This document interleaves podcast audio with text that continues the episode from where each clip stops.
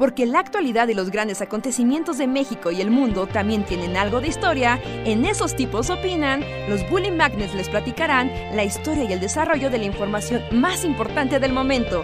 Quédate con nosotros que esto se va a poner de lo más interesante.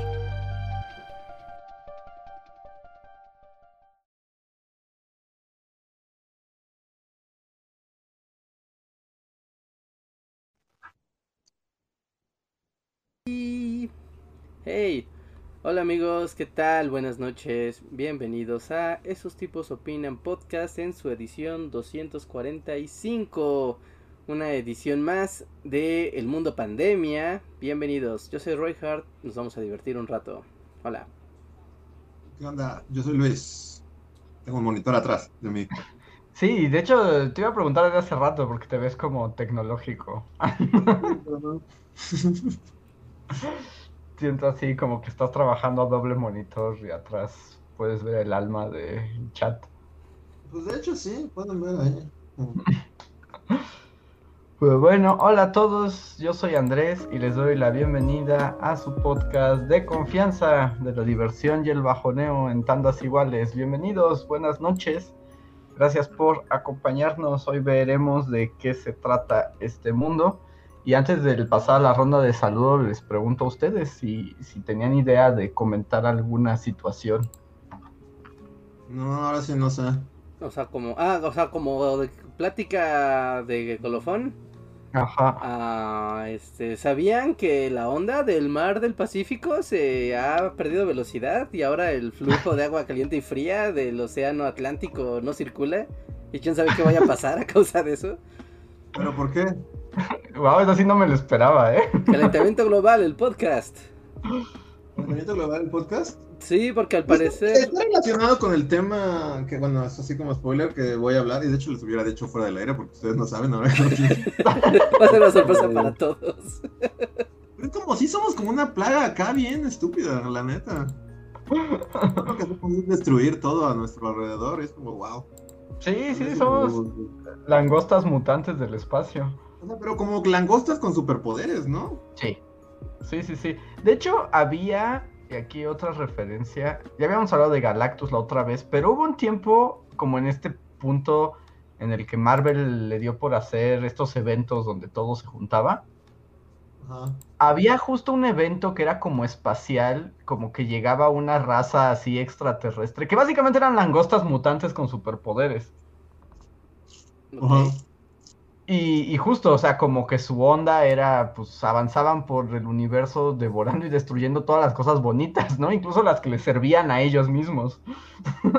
y dije, bueno, pues langosta del espacio, pero es básicamente la humanidad, ¿no? Sí. Pero entonces, o sea, ¿y eso va a afectar al mundo, Reinhardt? ¿Ya todo murió? Está bien, bueno, no está bien padre, pero está bien interesante porque es un fenómeno que nunca se ha registrado. ¿No? Porque ves que se lleva la temperatura de los océanos, ¿no? El promedio y se sabe, ¿no? A qué temperatura van los océanos y también se sabe las corrientes, ¿no? Intercontinentales, ¿no? Entonces se sabe que el ciclo del, para los que no sepan, o sea, está América y el otro lado está Europa y África, ¿no? Y el agua circula, hagan de cuenta, siendo un símbolo de infinito, ¿no? En la que eh, sube, entra al Golfo de México, ahí entra el agua caliente, por eso como las costas mexicanas son como muy padres porque el agua es como tibia con relación a otros lados del mundo, ¿no? Y sube, sube, sube, sube hasta el norte y obviamente al llegar a los polos se enfría y al enfriar empieza a bajar pero por las costas europeas, ¿no? Por eso los mares europeos son, son fríos, ¿no? Su- sus aguas son muy frías aunque estés en otra latitud, ¿no? Y después de que pasan al Ecuador, otra vez, ¿no? En, en Brasil y toda esa zona, ¿no? En todo el Sudamérica, ¿no? Va a la costa, empieza otra vez a tomar calor, ¿no? Hace como su simbolito de 8, como de infinito, va a África, ¿no? Sigue tomando calor y cuando va de regreso, regresa a América y entra por el eh, y entra por el Golfo de México y el Caribe, ¿no? Y ahí, ¿no? Así se hace ese, ese, ese símbolo, ¿no? Que hace que el agua se enfríe y se caliente y lleva una velocidad o sea, lleva una velocidad, ¿no? El flujo de esa agua que se está enfriando y calentando en un, en un flujo, en un ciclo, ¿no? Permanente. Y ese ciclo al parecer se ha disminuido, o sea, se ha alentado. Y no se sabe por qué es, ¿no? Pero se asume que por el cambio de temperatura del planeta, obviamente la temperatura de los mares ha cambiado.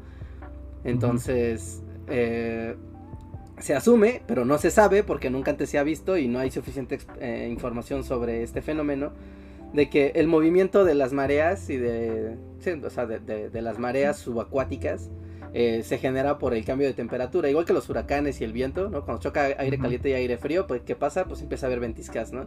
Igual con el, con el agua, ¿no? O sea, al ver agua caliente y fría, al chocar, pues se generan corrientes. Pero al ser ahora más agua caliente que fría, pues la corriente se hace mucho más lenta y puede que mate millones de animales o algo así, supongo, ¿no? Así como en, en Buscando a Nemo, que se suben a la carretera interoceánica, ¿no? y, pueden viajar a altas velocidades porque van por la, pues justamente, ¿no? Por la corriente subacuática. Pues ahora la corriente subacuática no va tan rápido. Y que... Ajá. Así, Nemo morirá. Así que Nemo no va a llegar a su... el papá de Nemo no va a llegar nunca a su destino. el... Ajá, el expreso tortuga no funciona. Está descompuesto. Está, está descompuesto y no se sabe qué consecuencias pueda tener eso a nivel planetario. Ay, nunca sabemos qué consecuencias va a tener, ¿no? sí, ya, ya llevábamos como tres podcasts felices, ya, ya. Ay. y ahora, pero o sea, con eso, o sea, pero no sabemos qué va a pasar, o sea, no nos podemos salir de órbita o algo. No, no se sabe, o sea, es que es lo, interesante del fenómeno, que no se sabe cuáles son las, o sea, pues no hay, no hay un registro, ¿no? Entonces solo hay suposiciones de qué puede pasar. Y por ejemplo, eh, también, ¿no? O sea, el choque de temperaturas del agua y del viento es lo que generan los huracanes, ¿no? La temporada de huracanes y de tormentas, que es normal y el planeta así, así se... Eso es un mecanismo también de enfriamiento y de distribución de energía.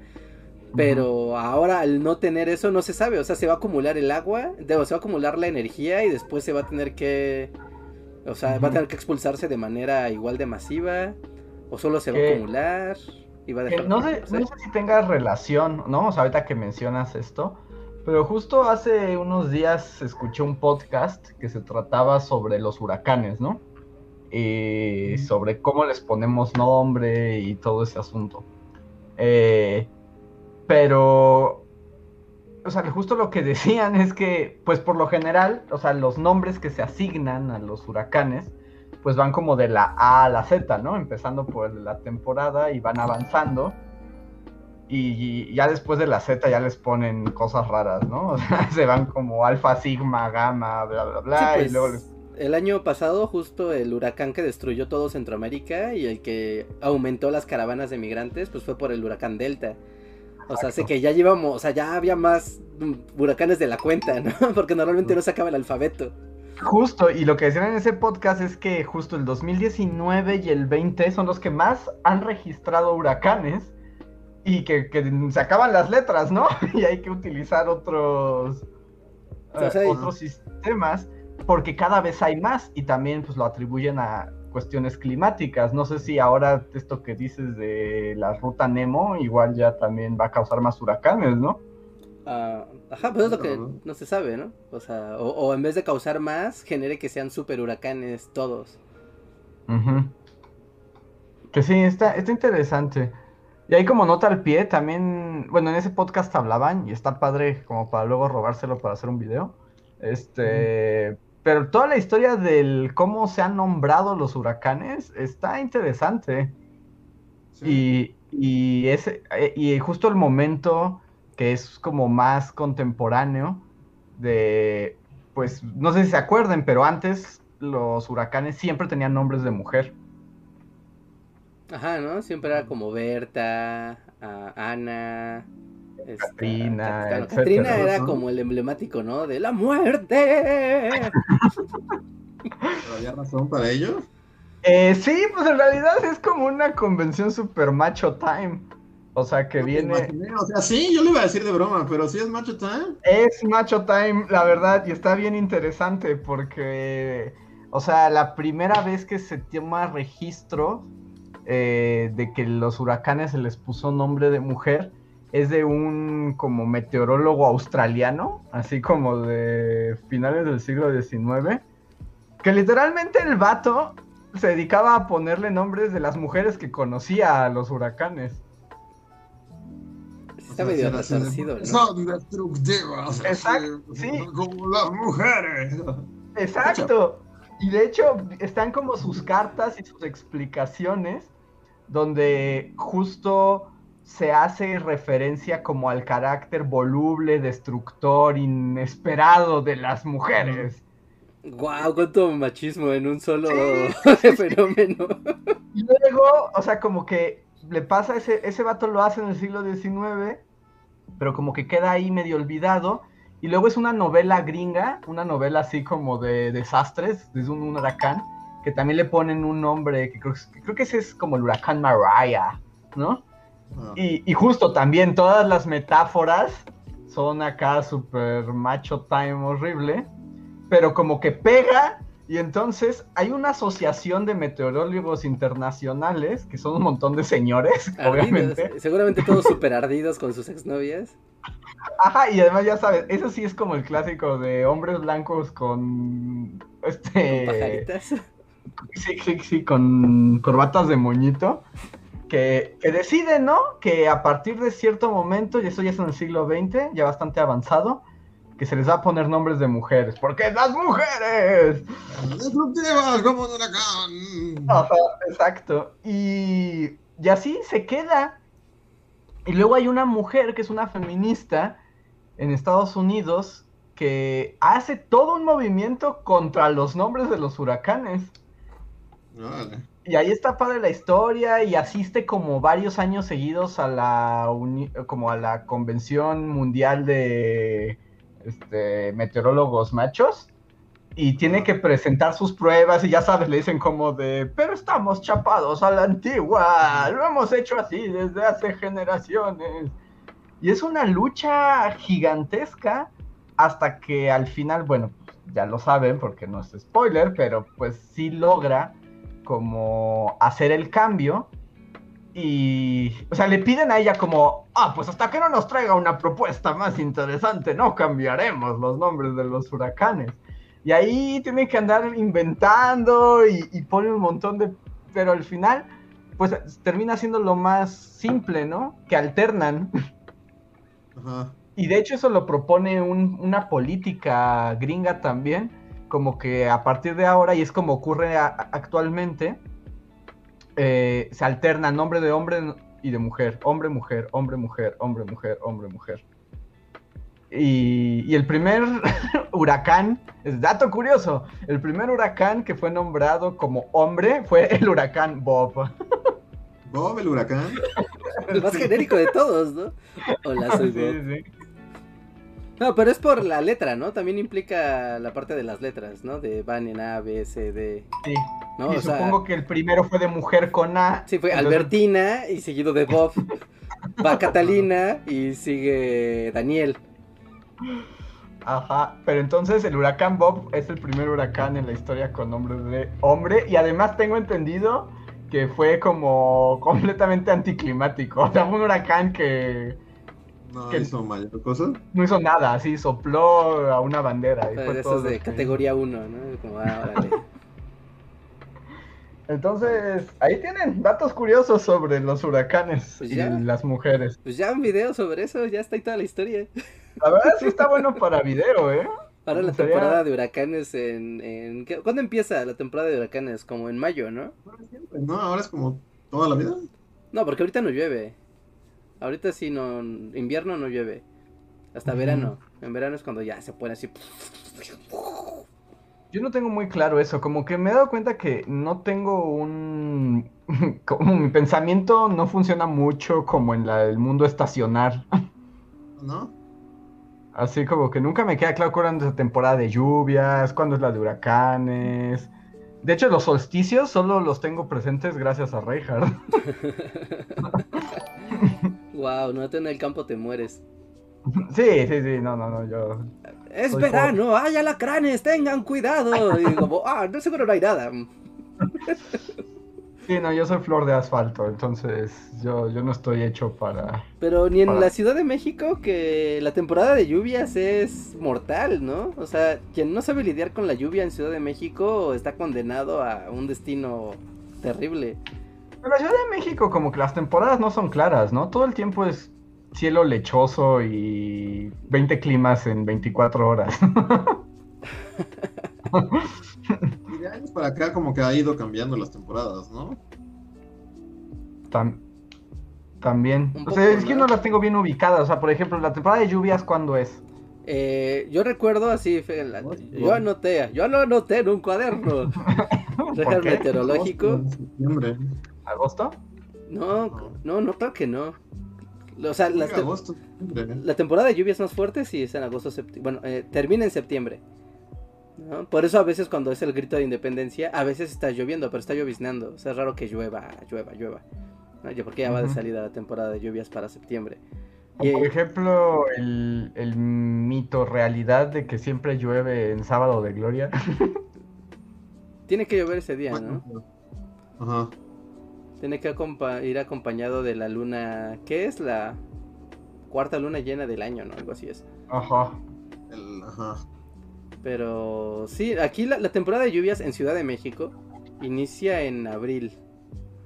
¿No? Yo lo, yo lo recuerdo bien porque cuando construí este lugar, me acuerdo que un año antes llovió súper loco, ¿no? Y yo tenía de, ok, no debo de construir, o sea, todo lo que yo haga, debo de construirlo fuera de abril a septiembre.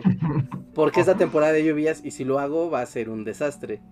Y si empiezo a construir y hacer cosas, tengo que acabar antes de abril, sí o sí, porque si no la lluvia me va a matar.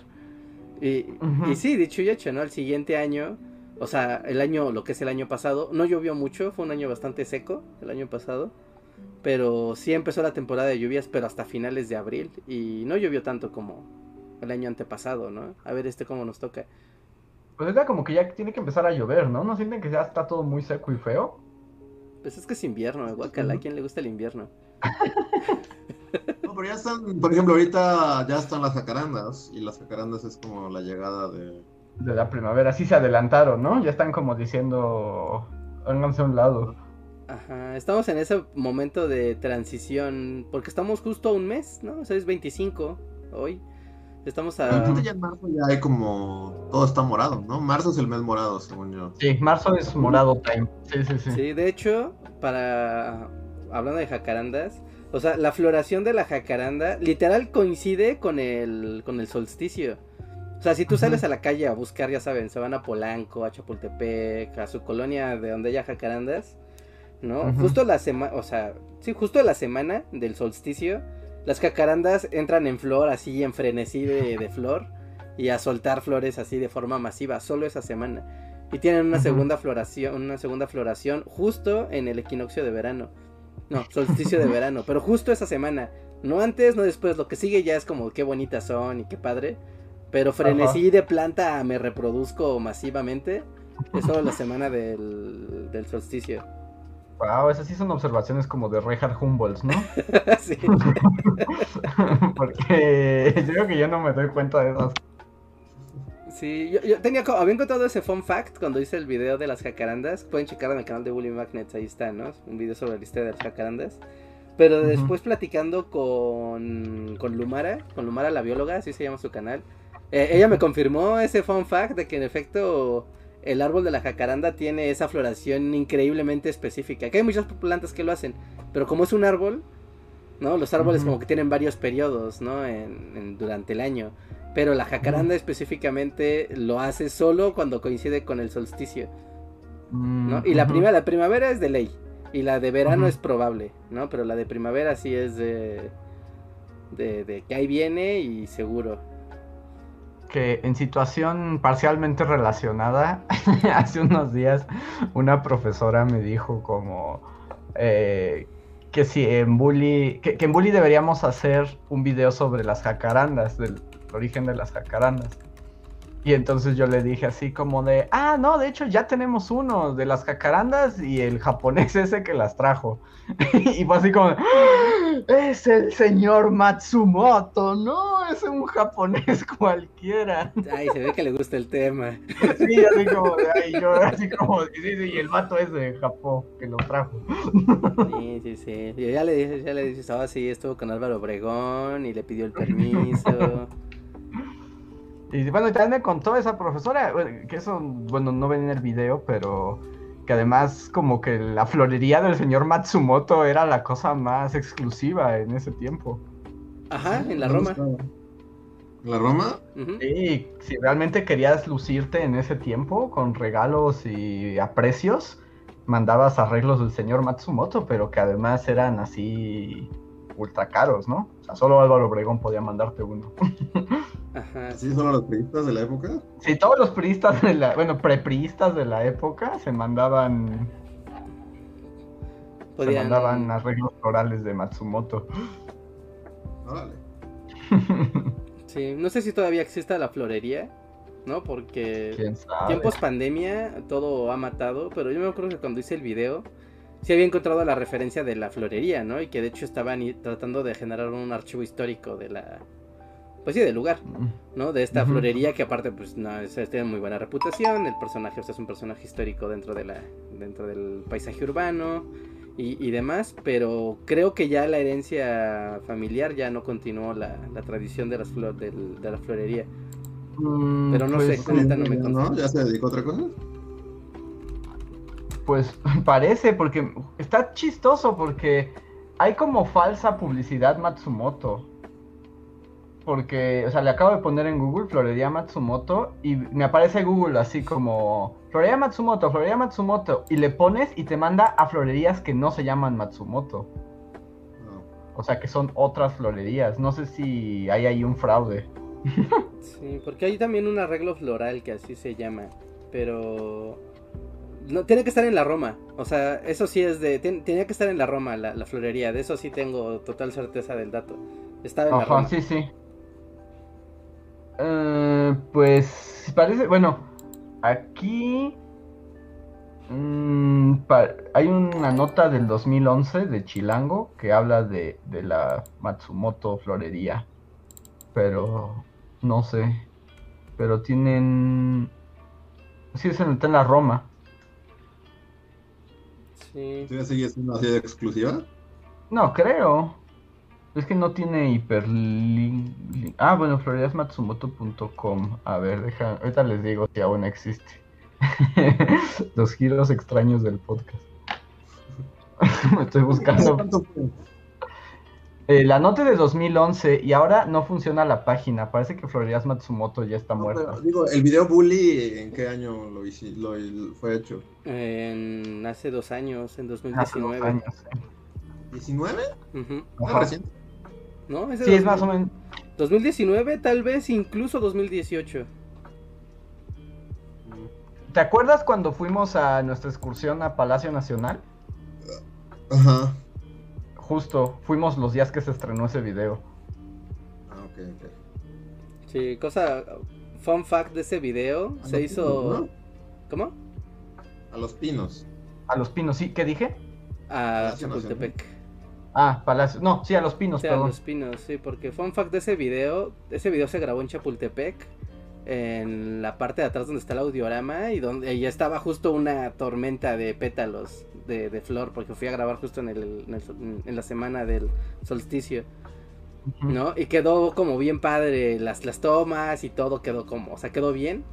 Y al final el micrófono no sirvió y tuve que volver a regrabar en el parque de mi casa.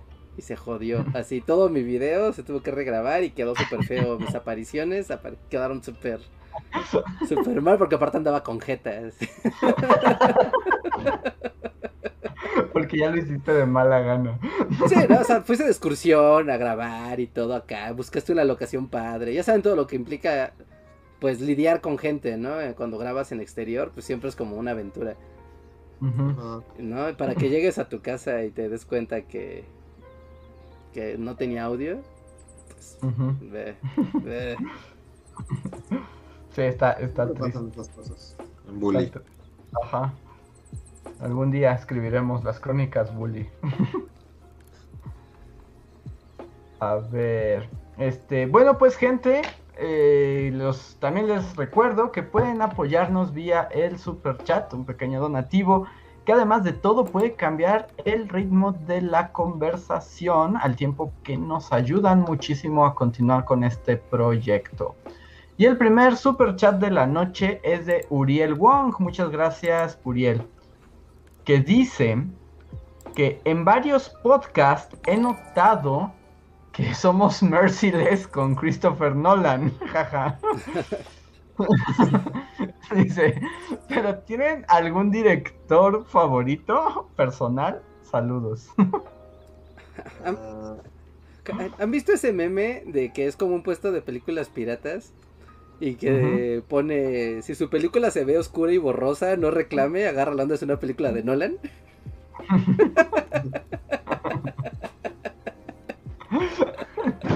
Es que, es que como que Nolan, este, pues, no sé, como que ha perdido brillo, ¿no? Y bueno, todos sabemos que Luis lo odia con todo su corazón. No, no, no lo odio tanto, solo no es como mi hit, pero pues no lo odio, o sea, hay películas del que sí me gustan. Las de Batman me gustan. Somos magos locos y nos ponemos barbas falsas, me gusta. Este, Lo bueno es que te gustan. ¿Cómo se llama? De Prestige. Ah, sí, The Prestige. Y creo que ya. Este, Porque la que me acuerdo que me gustó mucho cuando la vi fue como la de Inception y después ya no. Sí, ajá, yo también. Inception era Inception como de esas películas que la primera vez que la miras está padre y después ya tiene que desaparecer de la faz de la tierra esa película porque si no ya te das cuenta de que no está tan padre. Y voy a decir algo acá que es como súper. Este. Como más underground. Pero Memento también me gusta. ¿Memento? Es más hipsterosa, pero Memento sí me gusta. O sea, cuando ya sabes el giro, pierde un poco de lustre, ¿no? Pero. Pero sí, sigue funcionando, según yo. Este, sí. Y las otras no las he visto. Bueno, Al Pacino, tengo insomnio. No, es como X, ¿no? Al Pacino, tengo insomnio. Insomnia. Ah, insomnio. No, Ah, ah, ya sé cuál, ya. Sí, no, no, es una cochinada, ¿no? Sí, no, pues no. O sea, esa sí creo que es mala. ¿Y ¿Y director favorito? ¿Tienen algún director favorito? Mm, cine, ah, no sé, me voy a decir por la salida, me voy a salir mis lentes de pasta y voy a irme por la salida fácil. Yo pongo a Kubrick y ya, fácil. ¿Kubrick? ¿Kubrick? Yo, por ejemplo, en una gafa pastosa, o sea, sí siento que me así me vuelvo el hipster más horrible del mundo, pero es una re- respuesta legítima, creo que Wes Anderson. De hecho, sabía que ibas a decir. Sí, no, De Wes hecho- Anderson es como algo muy Luis, así como toda la vida ha sido... No, sí, pues habíamos dicho que la sublimación fue con la Isla de Perros, que fue la película hecha para Luis, o sea, la hizo... Así como todo el universo se conjuntó así para... Como que hay un hilo cósmico que Ah, une a Luis con Wes Anderson. Pero si no quiero ser tan gafapastoso, supongo que... Aunque no sé, yo, yo defiendo tu gafapastés porque además eh, nos consta que Wes Anderson te ha gustado siempre, Sí. así. Sí. Ahora o sea, sí pero que... también es hipster, ¿no? Decir así como, a mí me gustaba. Sí, sí, sí, pero yo valido tu hipsterés, o sea, tu hipsterés es auténtica. Ajá. O sea, no hay una película de él que no me guste, entonces supongo ¿En que... serio? él. ¿Ninguna? ¿Todas te gustan? Porque hay unas que son muy pesaditas, ¿no? Son pesaditas, pero es que por alguna razón todas me gustan. Yo debo... ninguna. La única que es medio... Es- es- estamos en un tren en la India, es como la única... A, a mí de las que más me gustan. ¿Sí? O sea, y sí me gusta, pero no me gusta tanto como las otras. Por ejemplo, a mí la que no soporté, y la verdad me dormí, o sea, me dormí y, y además nunca volví, o sea, es así como de, ni siquiera tuve la intención de decir, bueno, me dormí, hay que verla Ah. después. Fue la de Niñitos Raros van de campamento. Niña raro van de campamento es muy buena.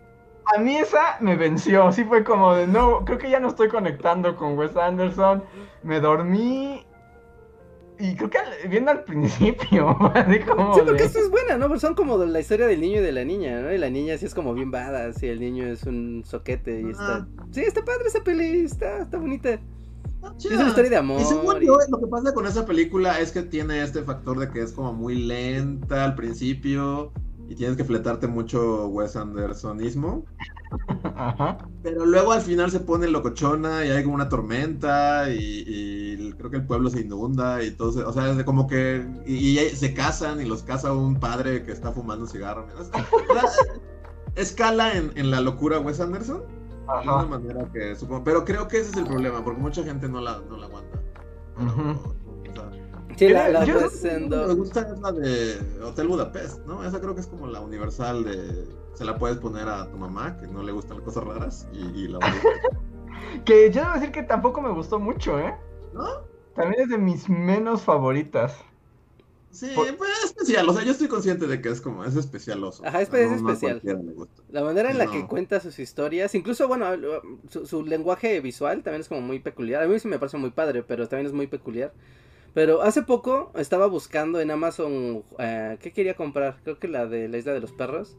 Pero venían como bundeleada, ¿no? Y siempre venían, o sea, las películas de Wes Anderson hay como muchos packs de, no, llévate a tres. Y todas, sí o sí, traen Hotel Budapest. Todas. Eso es como del comodín. Sí. Como según yo la que... que puedes ponerla cualquiera. Sí, yo, yo fui a ver, o sea, me acuerdo que fui a ver Hotel Budapest al cine y fue como más bien cuando tuve esta sensación como de estuvo bonita, pero eh, Ahí, ahí con tus tiros de cámara que no se mueven. y tus colores pastel.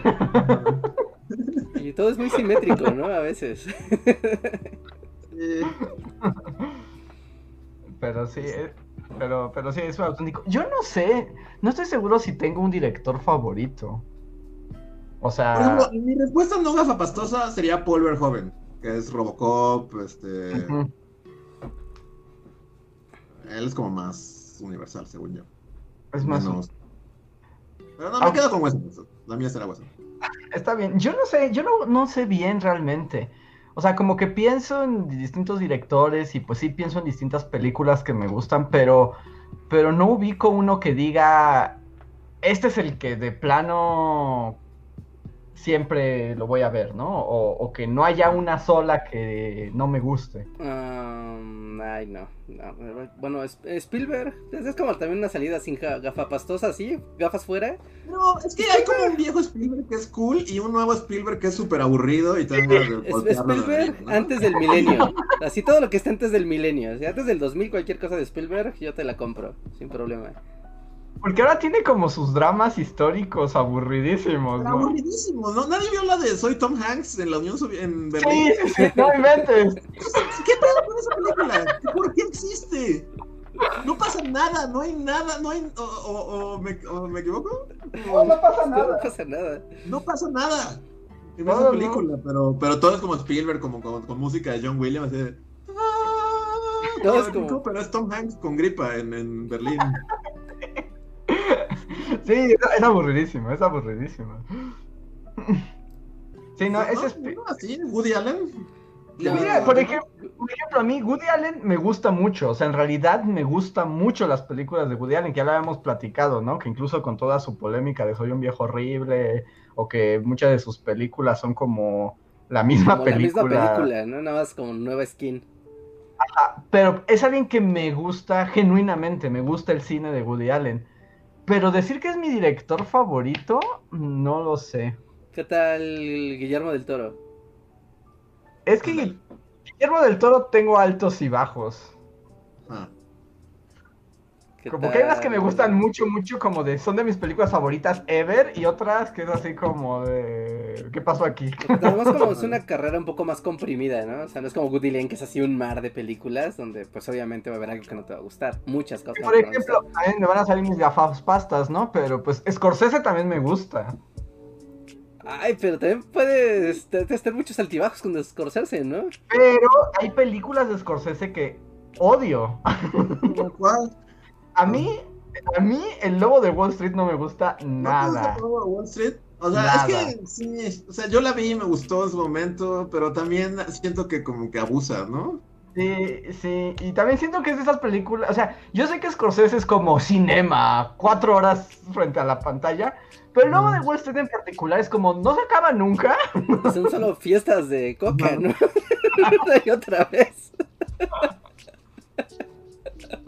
Yo con Scorsese, por ejemplo, esa película no, no, o sea, no tengo nada en contra de Lobo Wall Street, no la vería ahorita así como... Yo siento que pasa esto, como de que la onda con Scorsese es de antihéroes, no juzgo a mis personajes, los muestro tal como son. La realidad, no juzgo, y así.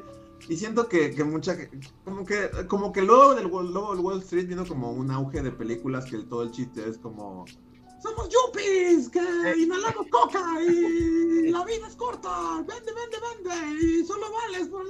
Y siento que la gente, o sea, aunque la intención de Scorsese sea como moralidad ambigua, tú decides y ve la realidad, como que toda la gente la toma, o sea, luego de todas esas películas, la gente la toma así, el godín promedio lo toma como huevo. Bueno, pero es que es como el. Justo el- la, la vara del otro lado del godinato, ¿no? Es como, sí, la vida loca, la vida es un riesgo. Uh, es todo lo que un godín, pues ya entregó su alma al, al Además sistema. es como en esto de que Es la héroe gente idolatra... Y, y como esta onda de que la gente idolatra a los personajes que debería de condenar, ¿no? Exacto, es como el rapero así as- eh, con Scarface y es como, "Dude, no entendiste la película. Es como, es justo, es, es eso, es como si es te como, no quieres ser ese dude, ese era todo el, El- punto de la El película. punto- Tal vez te gustó mucho la escena final, está bien padre, pero no quieres ser ese dude, que no es lo mismo. O sea, por ejemplo, un director que me gusta, y me gusta como su estilo locochón, es como John Carpenter, ¿no? O sea, como que me gusta y hay películas de él, o sea, me gusta mucho La Cosa, me gusta mucho la de los niños psíquicos, la de... ¿Cómo se llama la de me pongo lentes y todos son aliens? Este, They Live. Ah, Tiene pero... Kurt Russell, este, Escape de Nueva York. Ah, que le corros el parche, ¿verdad? Kurt Russell con parches, sí, salvando al presidente.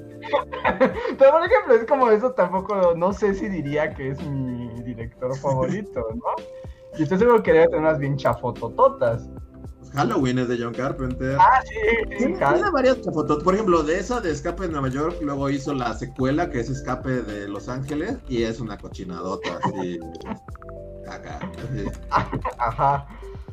Sí, sí, Sí, tiene bastante muy malas. John Tiene unas muy malas, ¿no? Y, y entonces es lo que me hace decir, bueno, me, o sea, ¿es mi director favorito? O, o, o no lo es. Zack Snyder. No, jamás, Ah, así, nunca. Ok, Saco los no. ojos. Dicen en el chat, Quentin Tarantino. pero hay, hay un podcast completo de Tarantino. en este canal. Sí, hay un podcast completo de Tarantino donde creo que se queda de nos gustan algunas, pero nadie diría que es su director favorito. Sí, no, no, no. David Lynch. ¿Quiénes más están? No, David Lynch es me engrapé los lentes de pasta, así, le puso unos remaches y no me los pienso quitar por nada. Pero por ejemplo, de David Lynch ya habíamos hablado. Pero Wes Anderson igual. Bueno, no, David Lynch un poquito más. No, está más que perro que te sea tu No, favorito. yo creo que están al mismo nivel, pero David Lynch es como del hipster edgy, ¿no? Como el de Ah. yo sí entendí todo.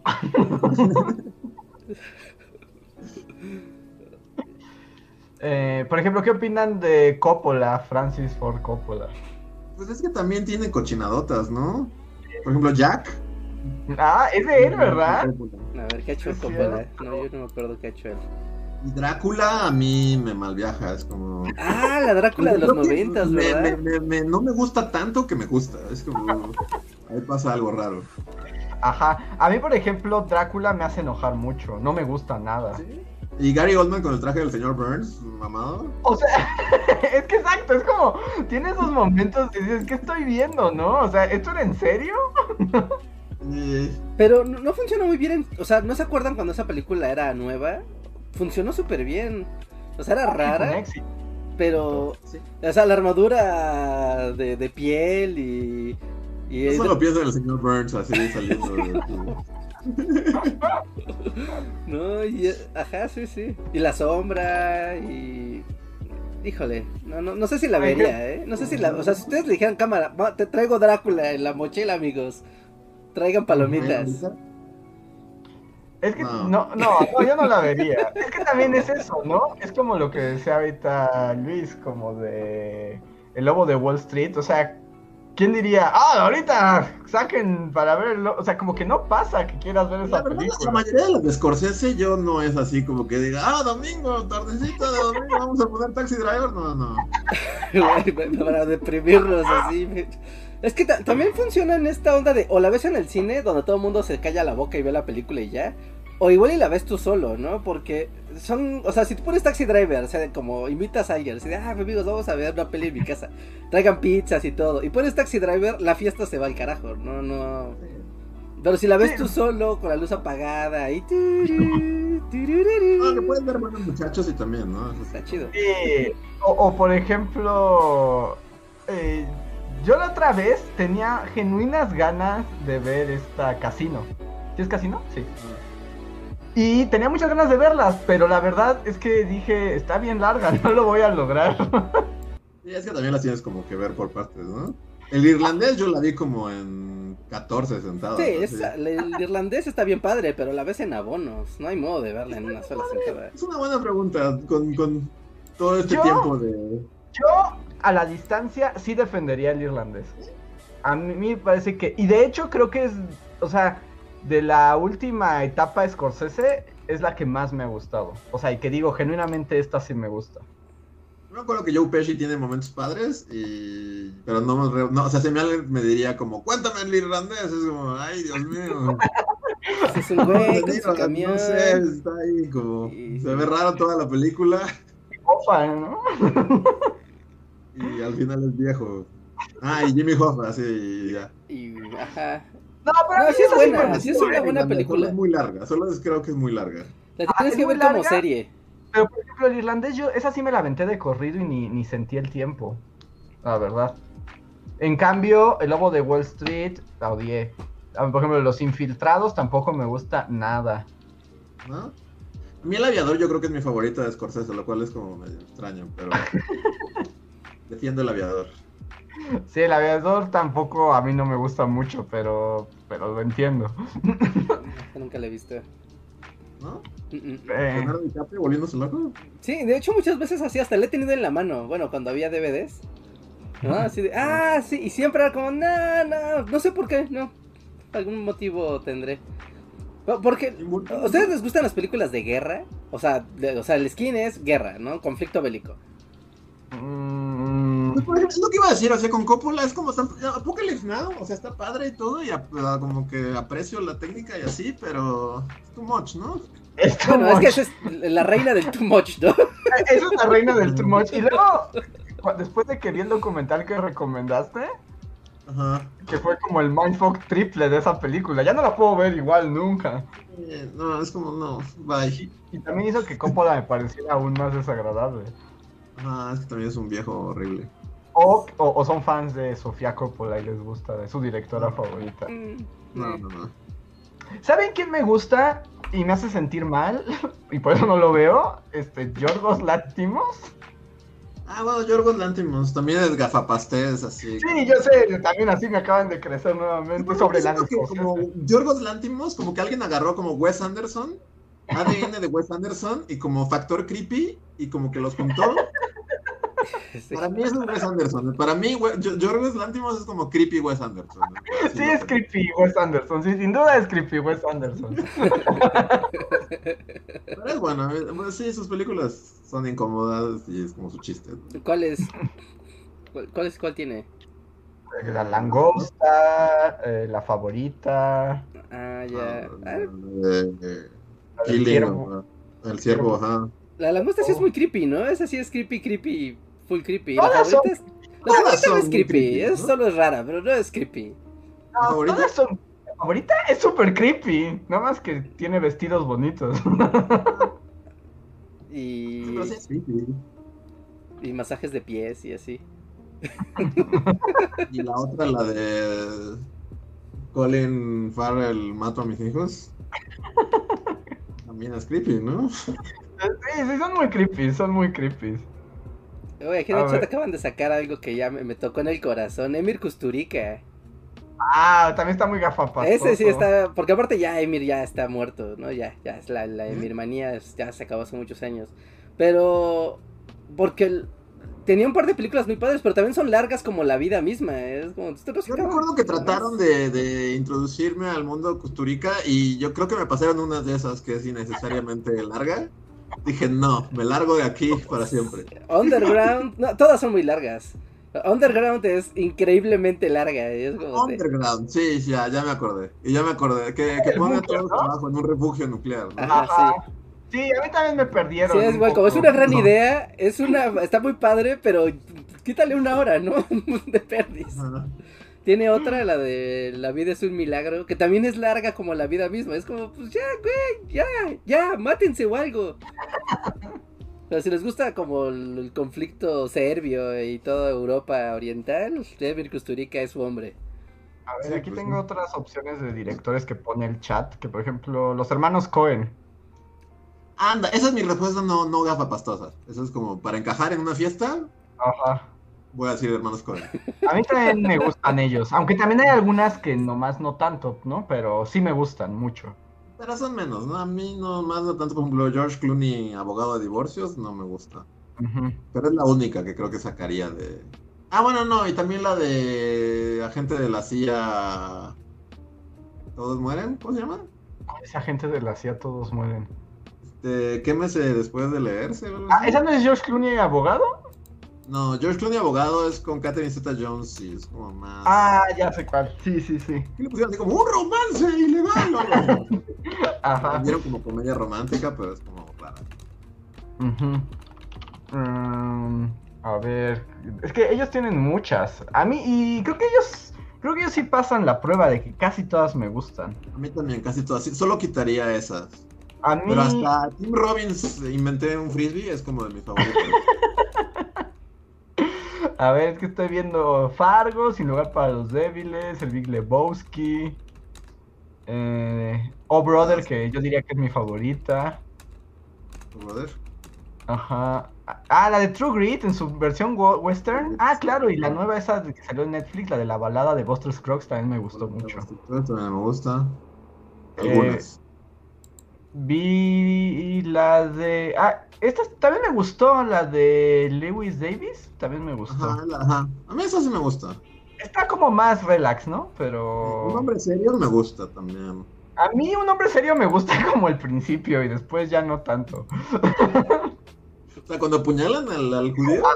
Me gusta cuando creas la maldición judía, esa parte me gusta, pero. Pero es como que te gusta el prólogo en un libro, ¿no? Así Ajá, que- exacto, me gusta el prólogo. Tiene momentos muy, con- muy padres. Cuando va con su vecina es una parte muy padre de esa película. Cuando están en el baño con el cigarro, con el porro, también está muy padre. Por ejemplo, me gusta la historia como del hijo, ¿no? Y como todo que va a leer la Torah y está en un trip. es- está buenísimo ese pedazo. de la Eso me gusta, pero como que el, como la parte de él, maestro y el huracán y el tornado, como que no tanto, la verdad.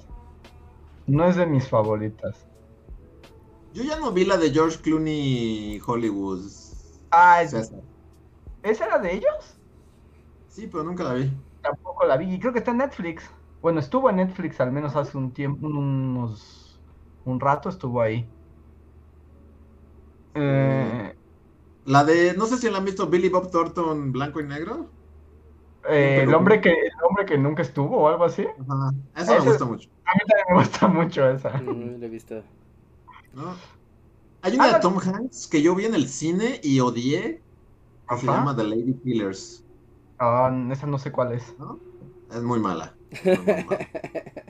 O por ejemplo, una que es como low budget, locura total, es la de Educando Arizona, pero me gusta.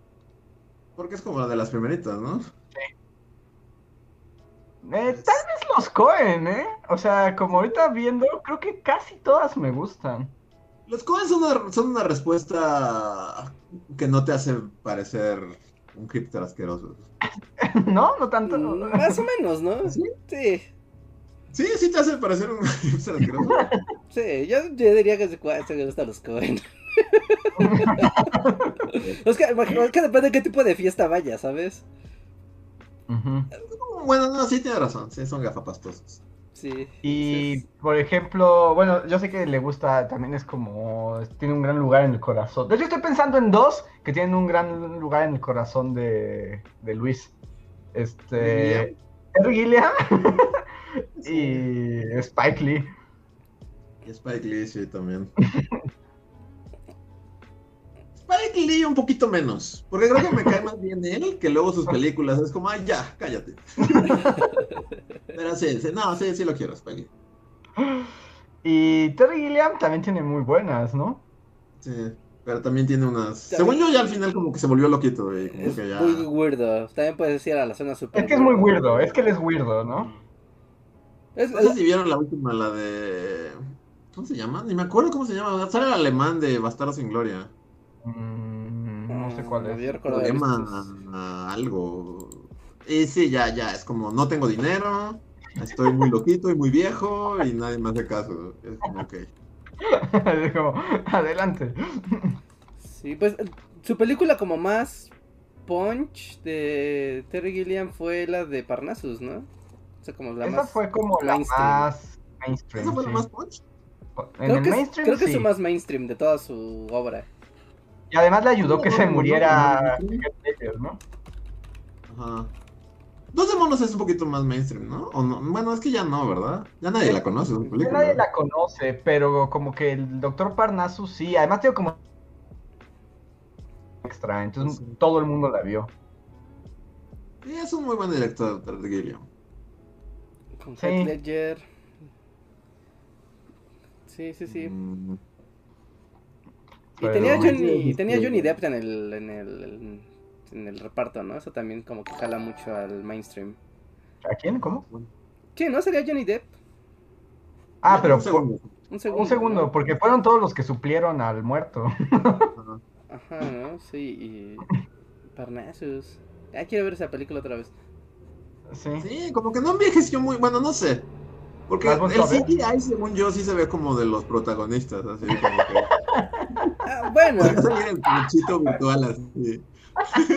mira, seguro es una película que no quieres poner en una pantalla HD, en un Blu-ray, porque se va a ver así los, los cables y el green screen.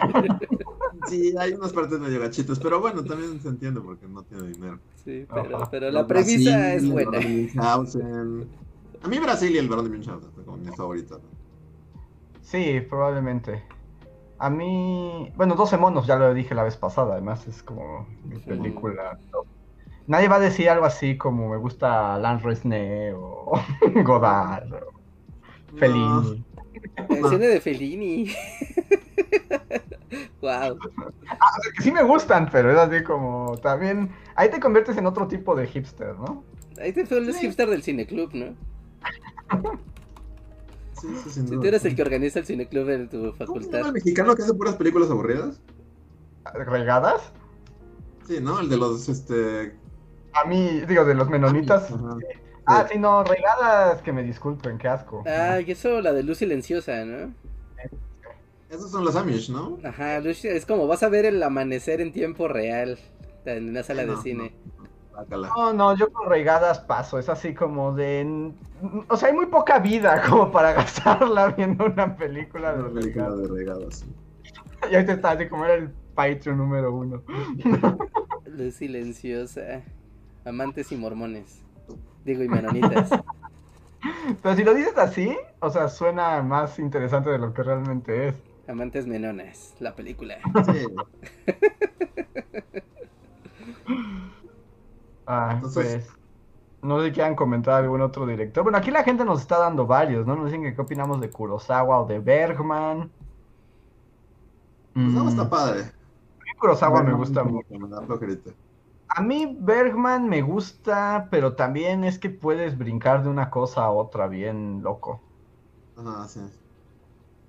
Por ejemplo, a mí me gusta una de Bergman, me gusta mucho, mucho que... Y es como muy sencilla, ¿no? Es- no sé si la han visto, Fresas Salvajes. No. Que literalmente es como viejito road trip. Es un viejito haciendo un road trip. Yeah. Por, y, y como que re- como que en el camino en la porque va a ver a su hija o su hijo y pero en el camino como que se sube a unos chavos hippies bueno acá como uh, jóvenes alocados para darles un aventón. Y es como el viejito recordando su vida al tiempo que como que compara pues sus ideas del mundo con estos jóvenes rebeldes de juventud y amor libre. Esa me gusta. Y es menos intensa, ¿no? Es como más, como más relax.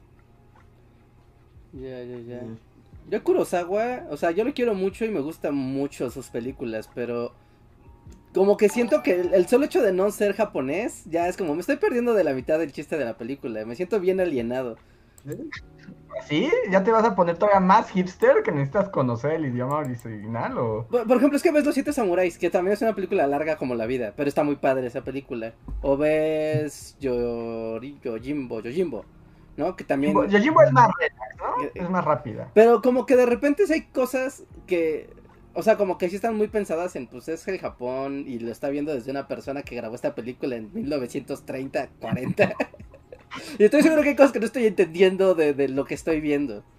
No, sí, Reja, estás viendo todo. Son samuráis en un mundo feudal, es todo. No, entender, solo son samuráis y ya. Y corren con sus batas por todos lados. No. Corren chistoso por todas partes. Sí, pero... Sí, yo soy muy fan de Kurosawa, sí me gusta mucho. Y también me gustan los dramas Kurosawa, como Ikiru. ¿Cuál es Ikiru? La de anciano burócrata tiene cáncer. Sí, como que no todo es samuráis con Kurosawa, ¿no? Esa también me gusta. Kurosawa es una buena...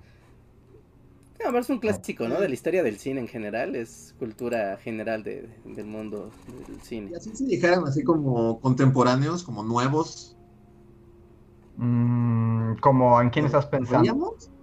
No, es que no sé, estoy pensando como quién es como reciente, que no sea como tan... Sí, tan clásico. Mm, directores... Se pusieron ahí Greta Gerwig, que ubico como de las nuevas directoras, pero la verdad no conozco nada. ¿Ella quién es? Ah, ¿Ella no. qué hizo? Pues hizo Mujercitas, que a ti te voló Ah, la cabeza. Mujercitas, best obra del año. Es Sí, pero esta me la es como... ¿Sí está chida? Sí, Reja la buena. ¿no? Reja la odió, pero. Pero. No inventes, mujercitas roqueas. Mil. Sí está padre. No. O sea, sí, sí, sí está, está padre, pero como que sí requiere que vayas leído. Y fresco con la obra. No es cierto, Reja, es mujercitas. Tampoco es así como. Se avienta sus saltos No, temporales. no, no, así no es como Memento Mujercitas. No. Es solo mujercitas, es mujercitas. O sea, de repente solo yo no la vi. da, da por hecho que tú ya sabes qué está pasando. Y es como, ¿qué? ¿Qué? Pe- pe- Calma, película. Eres una película, no lo olvides. Así leíste la película no tan rápido, cerebrito. Sí, sí, sí, sí, sí. No tan rápido, cerebrito. A ver, entonces el detective los estaba traicionando o no. Pero sí está bien, la producción de esa película sí está bien padre. Y, Y- ¿Quién más? Pues Zack Snyder. En una gafapastosa me gustaba Spike Jones, pero siento que, que, o sea, sí me gusta. No, sí me gusta, pero, pero hay cosas raras que no sé si estoy... Tengo que estar en el mood como para... Por ejemplo, esa de donde viven los monstruos es como... Tengo que estar en el mood para ti, película, no... Un día que me agarres de malas, te voy a pegar a la nariz. te, te- te quito, le cambio. Pero de él es Hair, ¿no? Hair.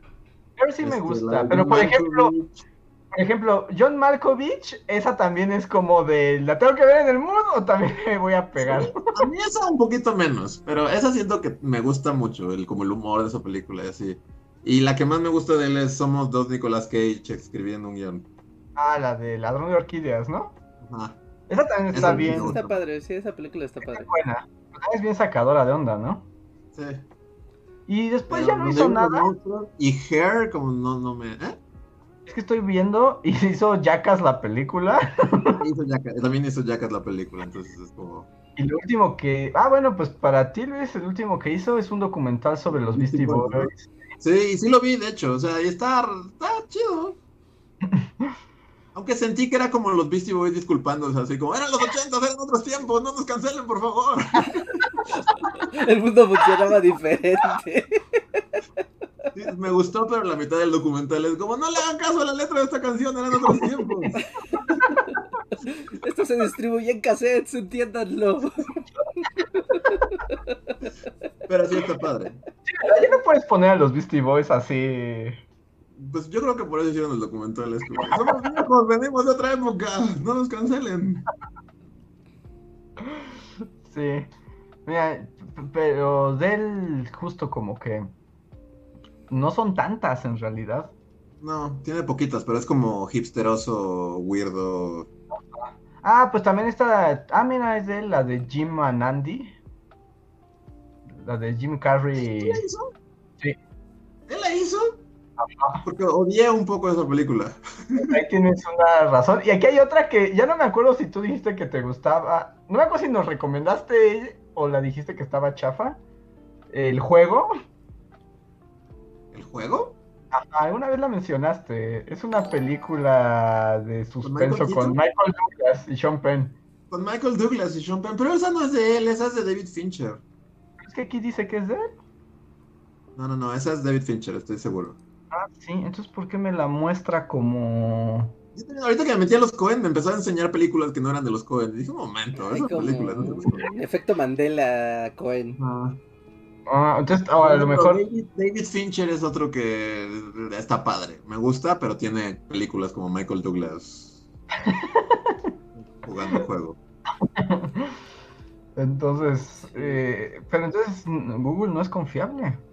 No, al Movie Database. ¿no? Las primeras sí son y luego se va por los actores que han trabajado con él, o no sé. Pero sí, a mí también me hizo lo mismo con los Cohen. Me enseñó unas que no eran de ellos. Este, Este, vamos a leer algunos superchats, ¿no? Hay varios de gente que estaba justo hablando de cine. ¿Sí? sí. A ver, bueno, entonces me voy en desorden o... Sí, los que van como con la conversación, ¿no? Para, para no, Ah. no, no ir y venir. A ver, maestro bichoso, muchas gracias maestro que nos pregunta, me pregunta Andrés, ¿te gustó Silence de Scorsese? ¿Y qué hay de las películas de Brian De Palma? ¿Cuál es Silence? Somos padres en Japón predicando Ah, no la, la vi. palabra de. No la vi, no, no, esa- Sí, como- también fue como la vida muy corta, Martín. Sí, yo también la vi, fue como de, no, Martín, no voy a ver eso. Ahorita no, al rato. Lo joven. Y Brian De Palma, Brian De Palma tiene buenas, ¿no? Es... ¿Carrie es de él? No, Carrie es de Brian De Palma. Carrie me gusta. Eh, tiene. Carlitos Way. Ah, Carlitos Way también está buena. Eh, tiene otra, ¿qué otra? tiene? Dress to Kill. A mí me gustaba mucho una que era de Nicolas Cage, pero creo que no es buena porque la vi hace muchísimo. Ojos de serpiente, que es como Nicolas Cage. estoy en un casino. ¡Claro! Vieja serpiente. Pero ese es como, me está llevando a otro tiempo. Es como los Pero a mí me acuerdo 80s, que me gustaba. ¿no? Supongo que si la veo ahorita será toda otra experiencia, pero me gustaba esa. ¿Qué otra tiene Brian De Palma? Tiene, a ver... La primera, Eh. la Misión Imposible. La primera. es Imposible. de- La primera es de Brian De Palma y me, gusta mucho. Ah, sí, ah, Ah. Phantom of the Paradise es de Brian De Palma. ¿Cuál? ¿Nunca han visto Phantom of the Paradise? Es como una ópera rock, como el fantasma, es como el fantasma de la ópera, pero es como todo cyberpunk. ¿Nunca lo han visto? No, me gusta, pero se ve chida. Tiene acá una, o sea, el fantasma en vez de tener su máscara acá, tiene como una, como de la fuerza G, un casco como de la fuerza G. Es lo que estoy viendo. No sabía que era de Brian De Palma. Sí, creo que son las únicas, porque estoy viendo otras que no he visto y... Ah, bueno, Scarface. Ah, Scarface. Ajá.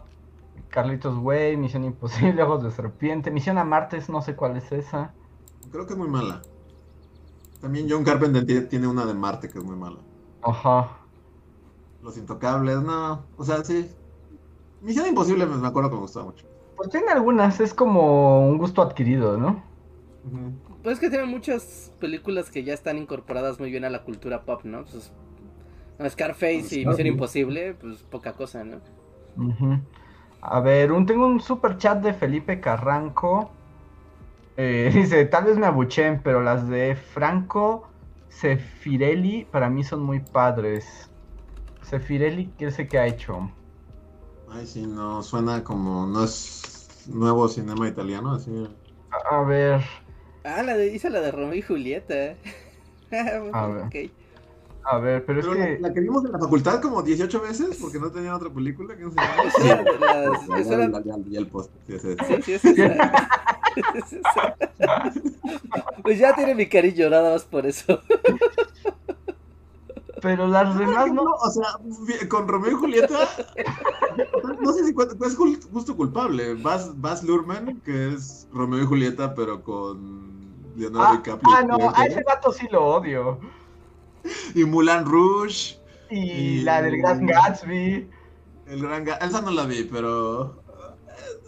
eh, No, ni por ser colorido así. No, las odio cada segundo. Además, mi opinión es que solo sabe destruir clásicos literarios. Romeo y Julieta, así en la Ciudad de México, ¿no? No. No, no, no, no. Pistolas y la Virgen de Guadalupe, así, ¿no? No, no, no, no, no. Ok, ok. Este, em, justo estoy viendo estas de Sefirelli y solo reconozco la de Romeo y Julieta de la facultad, todas las demás no las he visto. Sí, no, yo tampoco. No. Ahorita que Sí, dijiste, ¿sabes? Ah, ah, ahorita que dijiste es como un poco más modernos, pero también prepárense las gafapastas este, Cineteca Nacional. Hay dos, uno, uno francés que es... ah, se me acaba- lo ten- estaba a punto de decirlo y se me fue el nombre. Orson, Orson, François Orson. Ese me gusta, actual. Está gafapastosísimo. Y este que siempre se me olvida cómo se llama, pero me gustan mucho sus películas. eh, soy joven canadiense y todos somos gays y guapos. ¿Cómo se llama? Soy joven canadiense y todos somos gays y guapos. Sí, sí, sí. Este se llama. ¿Pero es actual? Sí, es, es como actual. A ver, espérame. Cineasta canadiense. Voy a poner gay. Sí, Javier Dolan. ¿Javier qué? Dolan. ¿Dolan? Ajá. Es con X, Javier con X. Y Dolan, D-O-L-A-N. Sí, Javier Dolan Movies. No, ahí sí no. Me, me- sí estuvo súper gafapostosesco. También son como muy actuales y la neta están bien buenas. O sea, hay una que es con Marion Cotillard, como que es como de soy un joven gay que vuelve a casa. Está muy buena. Y Marion Cotillard es como la esposa del hermano. Qué gran película. Yo solo he visto eso, el capítulo 2. ah, ¿la hizo él? Pues es lo que estoy viendo, es como, a ver, ¿sí? Ajá, ah. No, no sé. ¿Por qué me estás enseñando? ¿Por qué estás haciendo esto, Google? Como que no, Google no. está como bien idiota, ¿no? Ah, no, es que él sale, ya, sí, sale en la primera escena de la película. Ah, ya. Sí, es que él también es como actor. Sí. No sabía, pero sí, me, sí, sí, ya, ya, ya, ok. Pero, o sea, si, si preguntas como por actuales que me gusten, esos me gustan. Ok. Nos preguntan que qué opinamos de Darío Argento. Yo he visto, vi algunas en los tiempos de la facultad, me acuerdo que vi Suspiria y vi otra, no me acuerdo. Pero igual todas se llamaban así, ¿no? Se llamaba... Sí, como, como latinoso. Tenebre. Ajá, no se me acuerdo. Era una morra que mataba gente con una tijera. El pájaro de las plumas de cristal. Ajá, así, ¿Cómo se llamaba? Aquí estoy teniendo un regresión quemón, pero este ta- ¿cómo era el director de esas películas horribles que nos ponía una maestra de la facultad que era súper fan? Que eran películas aburridas donde no pasaba nada nunca, pero ella las amaba. Pero eh, con- concretamente el año pasado en Marimbad. No, ese era Resné, ¿no? Ajá. O sea, no, no, pero eran modernas. Era, y me acordé porque salía la hija de Argento, que salía esta. ¡Ah! Que, ah, sí, ah, no mames. Ya ni siquiera la recordaba, pero sí, este. ¿Cómo se llama? Es. Eh, también siempre estaba en la cineteca. sí, Argento. Asia Argento es la hija, pero el director. Sí, es- y la película más horrible que he visto en el cine es. Ya no la reconocería el póster y así, ¿no? Olivera Sayas se llamaba. el- Oliviera allá, sí. Ese es el director. Pero Boarding pe- Gate, wow. Boarding Gates, no inventes. Me acuerdo que nos hizo ver como 20 películas de él. De Oliviera allá, sí, sí, no, Porque ninguna. vimos una Vamp. Ajá. No inventes, qué películas más aburridas. Sí, no. Eh, Ya después de tantos años al fin puedo decirlo en voz alta. Sin miedo. No sigas por la derecha. ¡Maldito sea! ¡Lo sabía! Este... No, no, no. Mm, Pero bueno, dejen de ver si tengo otros superchats relacionados. Eh, Maestro Bichoso también nos dice que Roma de Fellini con la maravillosa Ninos Rota. A mí Fellini sí me gusta. Sí, yo la verdad no he visto tanto. Lo vi en la facultad y lo olvidé. A mí, a mí Fellini sí me gusta. Mm, Em, Y Esteban Alarcón Ceballos, muchas gracias Esteban, nos pregunta, ¿qué directoras les gustan o recomiendan? ¿Directoras mujeres? Ajá, directoras mujeres. Eh... Es la hija de Coppola, ¿no? De que sacó su... Coppola a mí no me gusta. Ah, no, a mí Coppola también me choca, es demasiado... Sofía Coppola. gusta Tokio, Perdidos en Tokio. Ya. Pero, Ajá. es que no han visto la otra, ¿no? La de la que les dije, la de In the Rocks. Soy Bill Murray ahora más viejo. Soy Bill, Bill Murray con comentarios machistas y mi hija moderna en Nueva York. Está padre, No. está bien. Y terminan en Colima. wow. Y sale al aeropuerto de Colima. ¿En Colima? Sí, literal. ¿Saben a mí quién me gusta, pero también Gafapasta Time? No sé si estoy abusando del Gafapasta, pero Agnes Barda. ¿Ella qué es? Como algo que reconozcamos de ella. Eh, pues es que tiene como muchas películas francesas y, y como que tiene una ola de ella ya viejita haciendo documentales de sí misma y son muy divertidos, son muy buenos. A ver, déjame te digo. Porque además hacía muchos documentales y además odiaba a este Godard. ¿Ah, sí? Sí, sí tiene ahí. De hecho, en una de sus películas de Soy ancianita y voy a recordar mi vida, va a tocarle a la casa de Godard y Godard no le abre, no le abre. ¿Suena bien?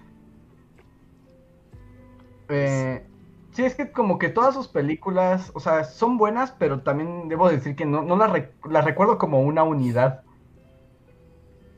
Ah, ah. ¿Cómo se llama? Agnes Barda.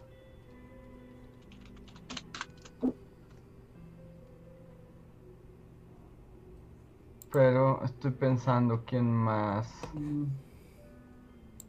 Por ejemplo, Catherine Bigelow, pero no, es como... Ah, ¿Es la de Desactivo Bombas? Eso no me gusta. No, a mí tampoco. A mí lo único que me gusta de ella es Point Break, que es Keanu Reeves surfista con Patrick Swayze. Robamos bancos con... Con máscaras de presidentes. Ajá. Pero no sé si por eso la pondría así como, ah, mis directores favoritos. Mm, es que no, no sé quién más, no sé. Que luego también como en el problema como Macho Time, como que hay muchas películas que son de mujeres y nunca sabes que son de mujeres, ¿no? Ah, Sí, Por, por ejemplo, esa de Patrick Swayze Robo Bancos, nunca supiste que era... nunca supe que era de una mujer. Sí, Estoy sí la verdad yo no, no, o sea, no. Ahorita hasta googleé así como, female directors. A ver, Sí. mientras voy a leer. ah, a ver si tenemos otras. Creo que ya esas son las que tienen que ver con el cine. Pues voy a pasar a otros temas. Wow. Sí. Porque ya fue directores cast. Según el podcast iba a durar poco. Directores. Sí, sí, sí. Como Cinecast. Eso tocó. Ajá, a ver, pero voy a leer los demás super chats. Eh, Alberto López, bueno, con lo de las mareas, muchas gracias Alberto, nos decía que si nos salíamos de órbita nos tragaba el sol. Pero esperemos que no ocurre. Espera, Eh, Maestro Bichoso nos decía que, que supiéramos cómo trataba Einstein a su exmujer. Eso también era bien horrible, ¿no? Y nos pregunta también, bueno, estoy uniendo, pero Sí, hay una serie, ¿Qué? ¿no? Que hicieron de Einstein, como una biopic. Bueno, no es como una bioserie. Y sí tienen como todo el arco de, de él y su esposa. Y sí era como la persona más horrenda. ¿eh? Bueno, ¿Sí? según la serie, no sé. no era curioso y te decía que ¿Pero la tercera... ¿La No, era igual como las mujeres tan misteriosas y caóticas. Es como estaba en el club de los huracanes. Era Club de los Huracanes. Sí, sí, sí. Este. Es que de hecho, persona antes de como de los años 80, ¿no? O sea, como que sí está muy permeado, o, como en generaciones anteriores, como esta onda de mujeres incomprensibles. Un misterio. Bueno, más Pues, Digamos, digamos. incluso todas las el Doc Brown hace, hace esa. O sea, incluso el Doc Brown tiene esas frases. Ajá, incluso el Doc Brown, ¿no? Como, o sea, tiene ese chiste. Sí. Sí, o sea, Sí. también los tiempos, o sea, así como los Beastie Boys, es como, oye, somos gente de otro tiempo, no nos linchen, esto era así hace 20 años, 30, 40 más para un atrás. documental de Einstein con los Beastie Boys. Con su pizarrón. No, y luego también, o sea, si te vas a ver películas viejas, te das cuenta de unas actitudes hacia las mujeres horribles, o sea, y en todas, básicamente en cualquier película. Hace unas semanas, así de esas que vamos en la tele, como que caché un ratito nada más, una película viejísima con Cary Grant, o sea, imagínense, es así como... Que es como una... Son como unos aviadores que tienen ahí, como que hacen entregas por paquetería, pero tienen... Están ahí como en las montañas y no sé qué. Pero, pero hay una... Y hay como dos mujeres que llegan ahí, ¿no? Y se enamoran de ellos perdidamente, porque sí. Pero las tratan bien mal. O sea, hay una parte donde como que una mujer se acerca con Cary Grant como para, así como para seducirlo. Y Cary Grant la agarra y le dice, porque ella toma como una copa y le dice, eres una alcohólica. Y le tira así la copa, le agarra el cabello, la, la inclina y le echa agua en la cabeza, solo porque yo lo... wow. Sí, ¿no? Y, y eso era visto así como, ¡oh, está romántico! Exacto, y era como romántico. Y sí, como la ves con los ojos de hoy y dices, ¿qué? Y yo me estoy tratando de acordar porque hace poco pasó así y no estoy seguro, porque hace poco vi una película así, pero no, o sea, es lo contrario. Ajá. Es como del 2011. Ah, ya me acordé cuál, porque estaba pensando en Scott Pilgrim, pero no, Scott Pilgrim no envejeció bien, según yo. Ujú. Este, pero por ejemplo, Kikas, el otro día lo estaba viendo y es como, wow, está en 2000, o sea, pero está justo en ese punto en el que Sí. tiene varias cosas que es como, Kikas estaría súper cancelado, y así de, "Oye, pero directito, así, eso. Y hace poco vi un cachito, no la vi entera, pero con lo poco que vi es como, wow, qué rápido cambian como todo, ¿no? O sea, porque, Sí, o sea, sí, sí, sí, sí. Cary Grant a Kikas es como un gran punto, en el que Es y todas las películas tienen, bueno, no todas, pero, pero todas estas cositas están Ajá. en todas las películas de esa época. y es como- Sí, y pues son casi 100 años de cine, ¿no? Sí, o sea, pues la cultura del siglo James XX. Bond bofetea a mujeres en cada película, sí. Sean Connery era como tu cosa. es como, Sí. Voy a bofetearte. Ajá, y después lo traspolaba a su vida real y se le aplaudía. O sea, no, no, Sí. no era... Sí, sí, sí, Están, están bien extrañas esas dinámicas, digamos, cuando las ves con los ojos del presente, ¿no? O sea, todos necesitan su documental Beastie Boys. Sí, sí, sí. Y eso ya no hablemos de cine nacional, porque ya entonces ya. Bueno, también hace poco, también una, bueno, en las mañanas de los domingos que pasan cine mexicano. Sí, no inventes, hay unas cosas. Pues todos a bofetear mujeres, ¿no? Básicamente, pues también estaba pensando en eso el otro día, como en el cine, y, y cómo ha cambiado estos tratos a la mujer que eran espantosos. Pues me acordé que cuando vimos, ¿se acuerdan que vimos los tres García? Y fue como, todos son horribles. Ajá, era como de los tres no hacías uno. De esos tres güeyes no hacías uno. Y aparte es como chistoso, ¿no? O sea, todo el chiste es como su, o sea, es como cómico, digamos. Está visto de, bueno, está retratado de manera que es como, vean, somos patanes, pero qué romántico es. Ajá, sí, y son violentos y horribles. Y sí, tratan a las mujeres bien feo. Sí. Sí, bueno, no hay, no hay nada más que vamos a competir por una morra como si fuera un trofeo. Ajá. O sea, partiendo de la premisa. Sí, pero, pero sí, y del cine está lleno de todo. Solo hay que. No, ni siquiera hay que poner mucha atención, ¿no? Pasa. Sí, o sea, pasa porque era algo pues cotidiano en la cultura. O sea, sin. Por eso no generaba controversia, controvar, o sea, generaba comedia. Y, o sea, y también como que la comedia también tiene algo como siempre, como ya saben, tricky, como retorcido de, ah, jaja, es gracioso porque en realidad está ocultando algo que no es padre, ¿no? Y que no se dice. Así que Sí, no. ahí, ahí algo, ahí algo tiene. Y tú puedes ir a la geografía que quieras, ¿eh? No. No, no, no, no es raro, no es raro. Así que. Pero, pero, pero a mí la última que vi de Cary Grant sí me sorprendió. Así. me fue como- muy violento. Y la respuesta de la mujer fue de como, oh, te amo más que nunca, Cary Grant. ¡Qué masculino! Sí, yo creo que necesitas, así con tu Blu-ray, vienen incluidos con un par de lentes de visión del siglo XX para que funcione, ¿no? Porque si no, se te puede sacar mucho de onda. Ajá. Sí. A ver, voy a leer otro super chat. Este es de Berta Inés Guerra. Muchas gracias, Berta, que dice: Tres preguntas. ¿Vieron la viejísima serie de Lost? ¿No pensó dibujar Luis a John Locke como John Locke de Lost? Y tres, ¿qué opinan de Breaking Bad? Pues solo diré- espera, espera, espera, Ah, porque- ¿Sí?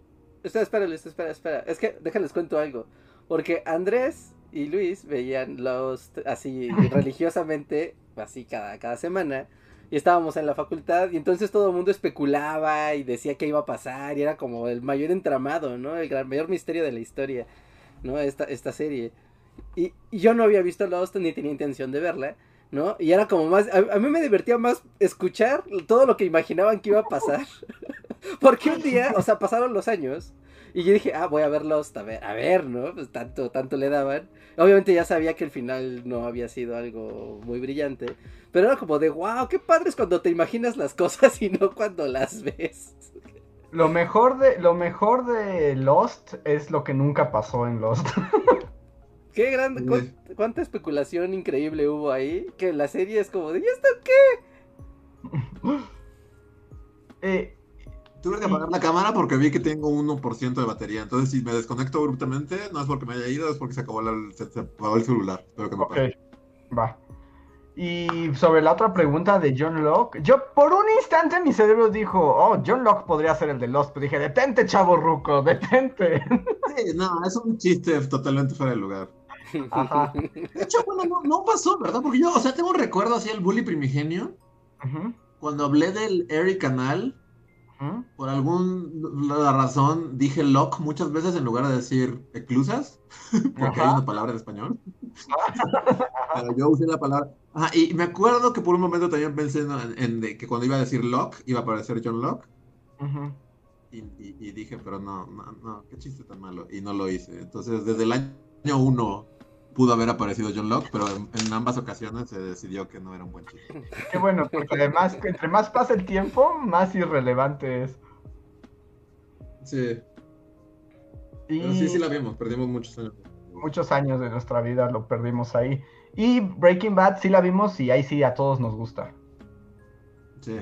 Sí, ahí no hubo duda, ¿no? De principio a fin fue como de wow, qué padre. Y también, o sea, como el punto similar que tiene Lost y Breaking Bad, como este fenómeno social que generaba, ¿no? De romper las redes, bueno, no había redes sociales cuando estaba Lost, ¿no? Pero de ir a platicar, que todo el mundo estuviera especulando, que después, no, no sé si ustedes llegaron a ver, ¿no? Gente del público, pero en las librerías, ¿se acuerdan que había, pues así, libros que decían explicando Lost?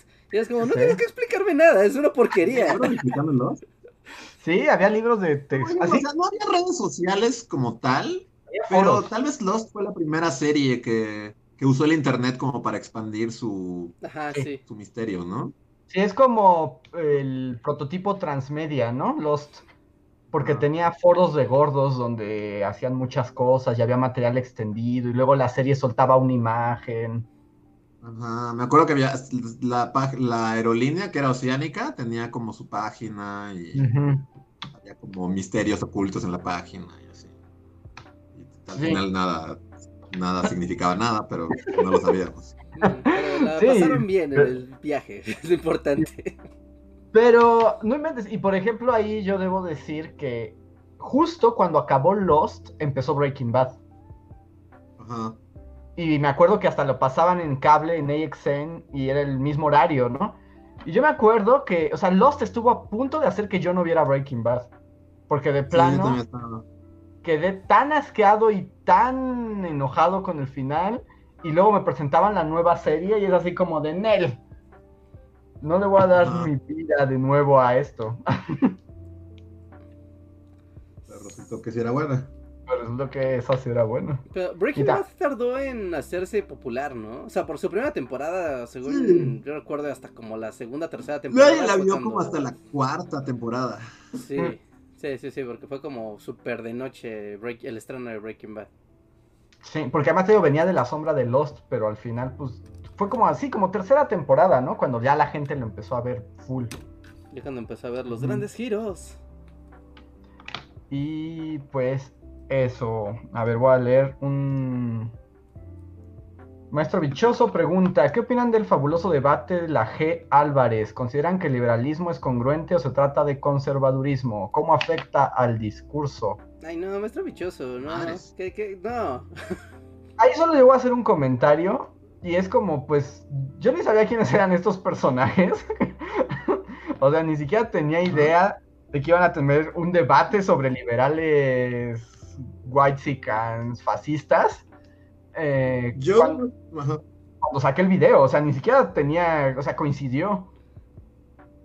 Sí, Yo no coincidió, tengo idea de qué están hablando. coincidió el fin de semana, el mismo fin de semana que hubo un debate con el estreno del video, entonces hasta había gente que decía, ah, sí, ah, luego, luego sacaron su video en respuesta. Es como, dude, estos videos no se hacen en una hora. Pero ah, eso- e- ese debate, ni- ni- o sea, bueno, si, si se ubican a los personajes ya saben de qué estoy hablando, y si no, ni lo busquen, porque justamente ese tipo de, de exposiciones sobre conceptos, que son los que se vuelven, esto es un partido de fútbol que se gana o se pierde, eh, son justo estos malos ejemplos que hacen que permee la confusión y que tratan al concepto del liberalismo como una ideología política y nada más, ¿no? No, no se expande, no se explica, no nada, ¿no? Y además se explica ese, ese debate desde el contexto de Argentina, ¿no? Muy particularmente, donde ellos también tienen como un asunto eh, conceptual, igual muy regional, ¿no? De lo que es el, pues sí, de lo que es como el, el liberalismo económico, político y, y hasta ahí, ¿no? No son gente Así muy que, horrible. No, no están padres esas discusiones. Están- son gente bien horrible y bien tonta. Así que no, cualquier este, opinión extra pueden ver el video de la semana. Ajá. Y si bien eso, están viendo política. O sea, están viendo pol- política argentina, ¿no? Ahí ag- agarrándose a cubetazos. No están viendo conceptos académicos ni nada. Ujú. A ver, siguiente super chat de Pamela Jiménez dice: Hola bullies, gracias a ustedes y su video de Pedro Páramo y Juan Rulfo he podido exentar lengua y literatura y ser la única que conoce a ese autor y sus libros. Wow. Ya nadie conoce a Juan Es lo que Rulfo? esa es mi pregunta. ¿Ya nadie conoce a Juan Rulfo? Pues es como el máximo exponente de la literatura mexicana, ¿no? Sí, ¿no? o sea, qué padre por ti, pero qué. No mames, nadie. Es el momento como de qué pasa con la juventud. Es que, qué? ¿qué más? Ya no llamas. Ya no en llamas. Es que no es como consecuencia de ya no hay escuelas, entonces ya nadie lee el Llano en Llamas, porque eso es de escuela. Sí, sí, es escuela. Pedro es. Páramo y el Llano en Llamas son lecturas de, de escuela, y si no vas a la escuela como desde hace un año, ¿no? Solo de escuela a distancia, tal vez la literatura se muere con, con ellos. Pues quién sabe, pero sí es sorpresivo que, que no se conozca. Aunque nos está diciendo aquí gente joven en el chat que yo lo conocí hace poco. Rulfo. Sí, pues tal vez ya son otras épocas. Ahora, ¿qué leen? ¿Qué o sea, cuando les hablan de literatura mexicana, ¿qué les dicen que existe? Corresponsales jóvenes. Responsables jóvenes, así, sus maestros de literatura, así, de literatura mexicana, ¿qué les dan a leer? Sí. Porque. No sé. A ver, mientras que nos digan, Adrián Verdines nos deja un super chat. Que está muy raro, Adrián. A ver si nos puedes ayudar. Porque, o sea, está. Y hay uno en medio que está perdido y que yo siento que, que ahí se pierde. Porque dice: Me puse a ver los comentarios del video de continuación. Y me sorprendió ver que los gordos inmundos todo sí existen. Creí que eran un concepto. O sea, no sé qué video viste, como pero cualquier video, ¿no? podría ser cualquiera. Ponle que más te guste. Pero supongo que habla del estreno de la semana. Tal vez. Pero sí, los gordos inmundos son- no son un concepto, son una realidad. Sí, o sea, ese personaje no está ahí como por un acto de espontáneo. A ver, me están diciendo, guácatelas, perdón, es que nos están diciendo que ahora lo que leen, bueno, de literal, Benito Taibo y Alberto Chimal, Ángeles Mastreta, guácatelas. Ah, es como todo para adolescentes, o sea, ya no les dan literatura no para adolescentes. Chale. Ay. Bueno, o sea, supongo que campechaneado con otras cosas, ¿no? Pero si nada más es Alberto Chimal, como que... O sea, está bien como en dosis, ¿no? O sea, estoy de acuerdo que ya no les pongan Platero y yo, pero... sí, ¿no? Pero que nada más sea eso o, o que sea como lo más común. Porque nos voy a decir algo bien feo, pero también todavía no estamos seguros de que estos libros trasciendan como literatura, ¿no? Sí, no. Eh, Pues están en los aparadores de bestsellers, obvio que sí, Andrés. ¿Qué dicen No, o sea, sabemos que es un gran éxito editorial y que pueden ser buenas historias, pero ¿trascenderá como literatura? Eso es otra pregunta. Solo el tiempo nos dirá. A ver.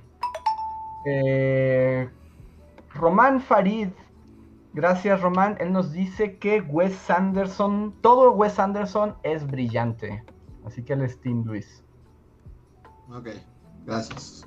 Celeste, Celeste Trejo nos dice, duda, ¿los profesores contaríamos como godines? No, No, es otra cosa, es otro rubro, ¿no? y una dinámica laboral completamente diferente. Sí, pues ustedes t- tienen contacto social, literal ven así la de frente a un sector de la sociedad evolucionando, ¿no? Su- Ujú. su, su labor es muy interactiva, ¿no? Con, con otras ideas, formas. O sea, que cuando tienes a tus alumnos también, pues, ves el reflejo, ¿no? De muchos tipos de familias y formas de ver el mundo. Así que te- debe ser... Sí, y, y- y el trabajo es otro, ¿no? Por completo. O sea, no, no es como, o sea, porque el godín un poco es como una cuestión de administración, ¿no? De, gestión. monotonía.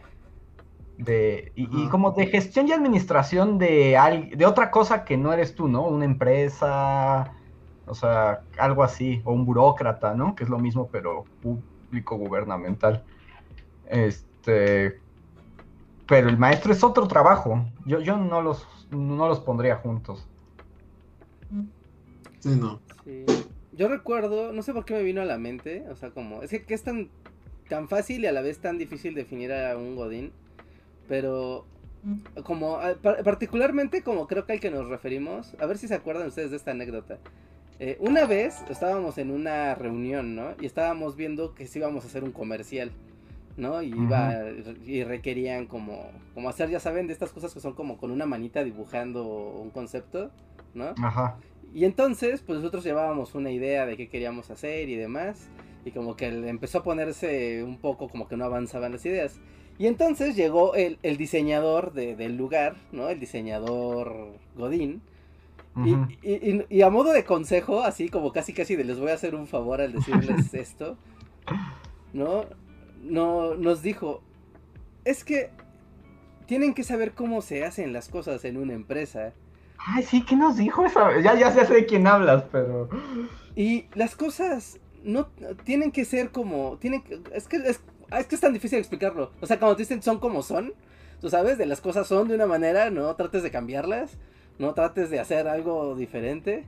Tengo 15 años de experiencia diseñando para esta empresa, así que no traten de hacer algo diferente. Y era como, wow, imagínate, un diseñador, un diseñador, cualquiera que esté estudiando diseño o sea ilustrador y que te diga... Ah, sí, "No, nos dijo como que nunca propusiéramos nada, ¿no? nunca Que nunca cosas". inventáramos y que simplemente hiciéramos lo que dijera el jefe y que si el jefe cambiaba de opinión 20 veces.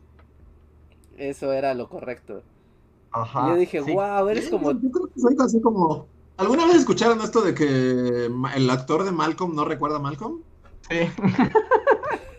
¿No he escuchado esa? Creo que yo soy como Malcolm del Imperio.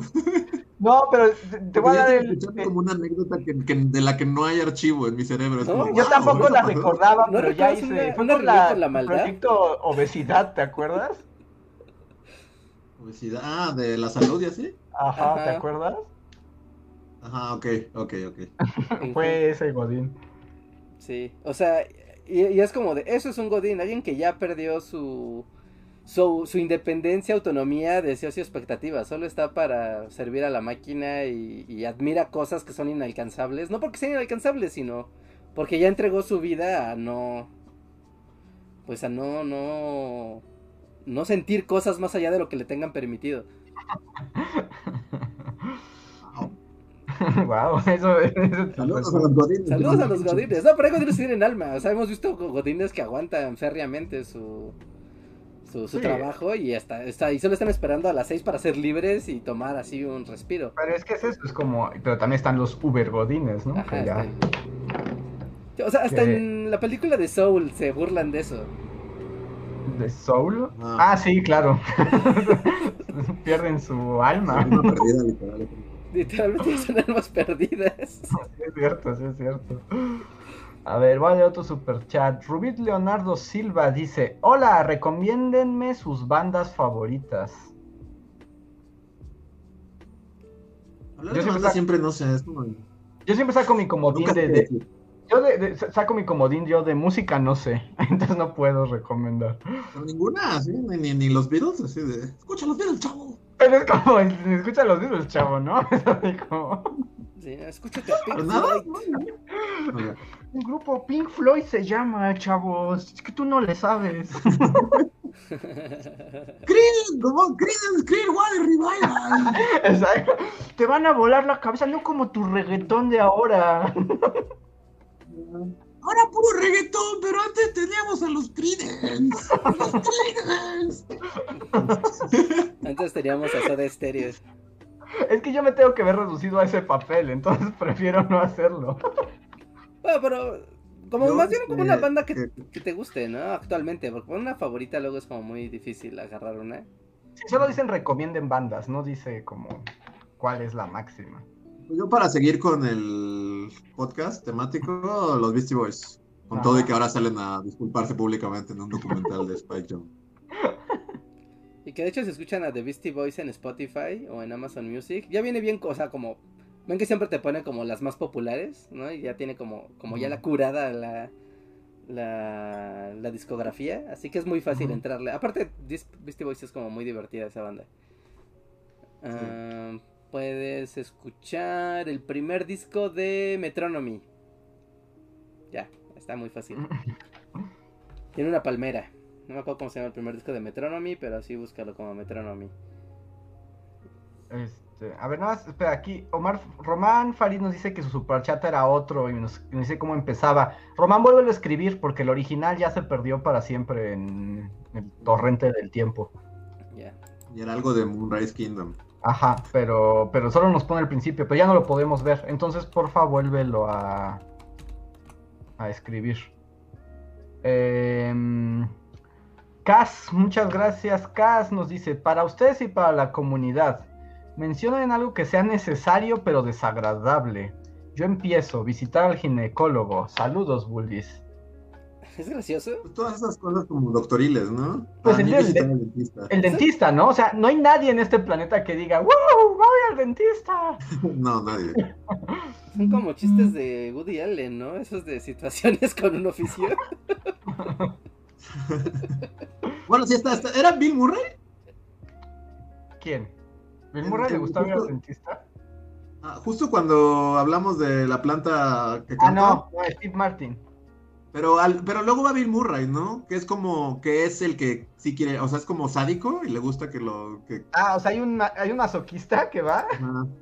O sea, solo si eres como masoquista como Bill Murray en esa película vas al dentista, ¿no? No, no, Y te gusta. Pero Sí. sí, el dentista es como... Sí, Y es no, sí. necesario porque pues dientes. O si no eres masoquista, no hay manera de que a alguien le guste ir al dentista. Pero es la que se me ocurre con más fuerza. Sí. Porque otra cosa que diría que es desagradable es pagar impuestos, pero cuando piensas en nuestro país no es necesario en realidad. Sí, sí, sí. sí. Tal vez en Dinamarca. Pero sí, no, dentista. Ok. Slim Ortiz, muchas gracias Slim, nos dice, para traer la realidad de infierno a... ¿Qué opinan de AMLO y Salgado Macedonio? o de la auditoría que cambia de opinión de sus datos de Texcoco. Saludos, comunidad. Wow. Yo ya así como, como, no sé, en cuanto a noticias del PG, soy como la señora así que se puso su vestido y caminó hacia el mar. ¿Eres Alfonsín Storni? Sí, yo ya, ya, no, la verdad, neta, no, no sé. Yo también, me desagradan demasiado las noticias. Pero no sé si tú tengas más información, Reinhardt. Sí, sí, sí tengo más información. Pues solo para reducirlo así y no entrar en tema, pues, o sea, para los que no sean de México, hay un, ah, un candidato a ser gobernador en uno de los estados, pero está siendo eh, acusado por varias personas, por varias mujeres, de violación y acoso sexual, desde antes de que empezara el proceso electoral. Pero ahora que es el proceso electoral, pues bueno, ¿no? Está ahí candente el tema. Y esto ha escalado y todo el mundo pide que quiten a este vato de ser el candidato del partido, ¿no? Que aparte es el partido en el poder actual. Así que ahí está, pero al parecer el presidente y toda la cúpula política lo está encubriendo y diciendo que no, que no pasa nada porque pues todo el mundo lo quiere y pues no importa, si todos te quieren, no importa que violes gente.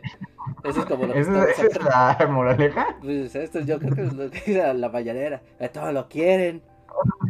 Pero Además nadie lo quiere, porque es un político prista del pasado que todo el mundo sabe que es horrible y corrupto, ¿no? Pues sí, pero pues son los que ganan elecciones. Son de los que te acuerdas los nombres, ya sea por para bien o para mal. Pero bueno, ¿no? Como sea, pues ahí está todo un asunto que está trascendiendo porque la agenda feminista del gobierno federal, ¿no? que no existe. Básicamente ha sido, deja que no existe, ¿no? Incluso ha sido como de, de anulación, ¿no? De contraposición, de decir casi, casi, agéntense, yo vengo de otros tiempos. O sea, yo, yo soy la señora en el mar, pero sí, o sea, por ejemplo, me enteré como hoy, o sea, solo vi como un tweet, no sé qué, no sé la verdad, pero que dijo hoy López Obrador que, porque han sacado como un hashtag, ¿no? De, de rompa el pacto. El pacto, ajá. Dijo, eh, eh, se lo copiaron, le están copiando, es como algo copiado. Ajá, es extranjero, entonces no le hagan caso. Y así como, ¿en serio, señor? ¿En serio? Pero pues para él la globalización no existe, o sea, está muy cañón. No, es horrible, es espantoso, es así, como dices, hasta me enoja solo pensarlo. Sí, solo pensarlo. Me, enoja hablar de eso, eh, y me enoja Sí, y es triste, es triste y es decepcionante que además el nivel de discusión política que tenemos, o sea, porque no está viendo discusión política sobre qué va a pasar en la elección de un estado o algo así, ¿no? Entonces, como este vato tiene un proceso legal detrás, no puede ser candidato, fin de la discusión, ¿no? Y aquí se está viendo claramente que eso no importa y pues que al contrario, ¿no? No hay buena ni mala publicidad, solo buena publicidad al parecer. Y pues ya, ¿no? Es muy decepcionante, ¿no? Que esto se debería de poder resolver Claramente. Eso y lo otro, pues también de la Contraloría, ahí hay todo un tema, pero yo no quiero entrarle porque está bien complejo. Pero ocurre que, o sea, quien hace la fiscalización del gobierno, ¿no? O sea, se supone que es un órgano independiente del gobierno, ¿no? Entonces él tiene que ver, ¿no? Que todo se esté gastando en orden. Pero obviamente, pues el fiscal nada más está. Digo, el, el, la Contraloría nada más está ahí para hacerse del ojo gordo cuando es conveniente, ¿no? Y cuando no, no. O sea, imagínense. Pero el caso es que ahorita pues trataron de hacerle como un poquito de, ah, no, miren, los números del aeropuerto salieron mucho más caro cancelarlo, iba a costar 100 mil, 100 mil millones clausurarlo y resultó que son 300 mil millones. No, y oh, no, el robo y el despilfarro de la nación. Y entonces pues todos enojados salieron a preguntar que qué onda, ¿no? ¿Qué onda ahí? Y resulta que ahora el contralor dice, no, pues es que hicimos mal el cálculo y creo que lo hicimos mal adrede porque queríamos joder. Y ahora ya nadie sabe porque ahora ocurre que el contralor ya dijo de que pues lo hicieron mal. Y entonces ahora hace pensar que todas las finanzas del gobierno, en consecuencia, están mal.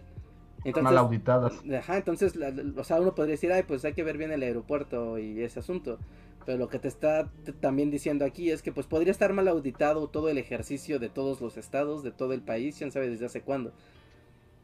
Y ese vato, que es el, el auditor, no es un auditor que pone el gobierno actual, ¿no? Es un auditor que se puso desde la administración pasada porque son, son cargos de esos que duran muchísimo tiempo, ¿no? Que trascienden porque son órganos independientes.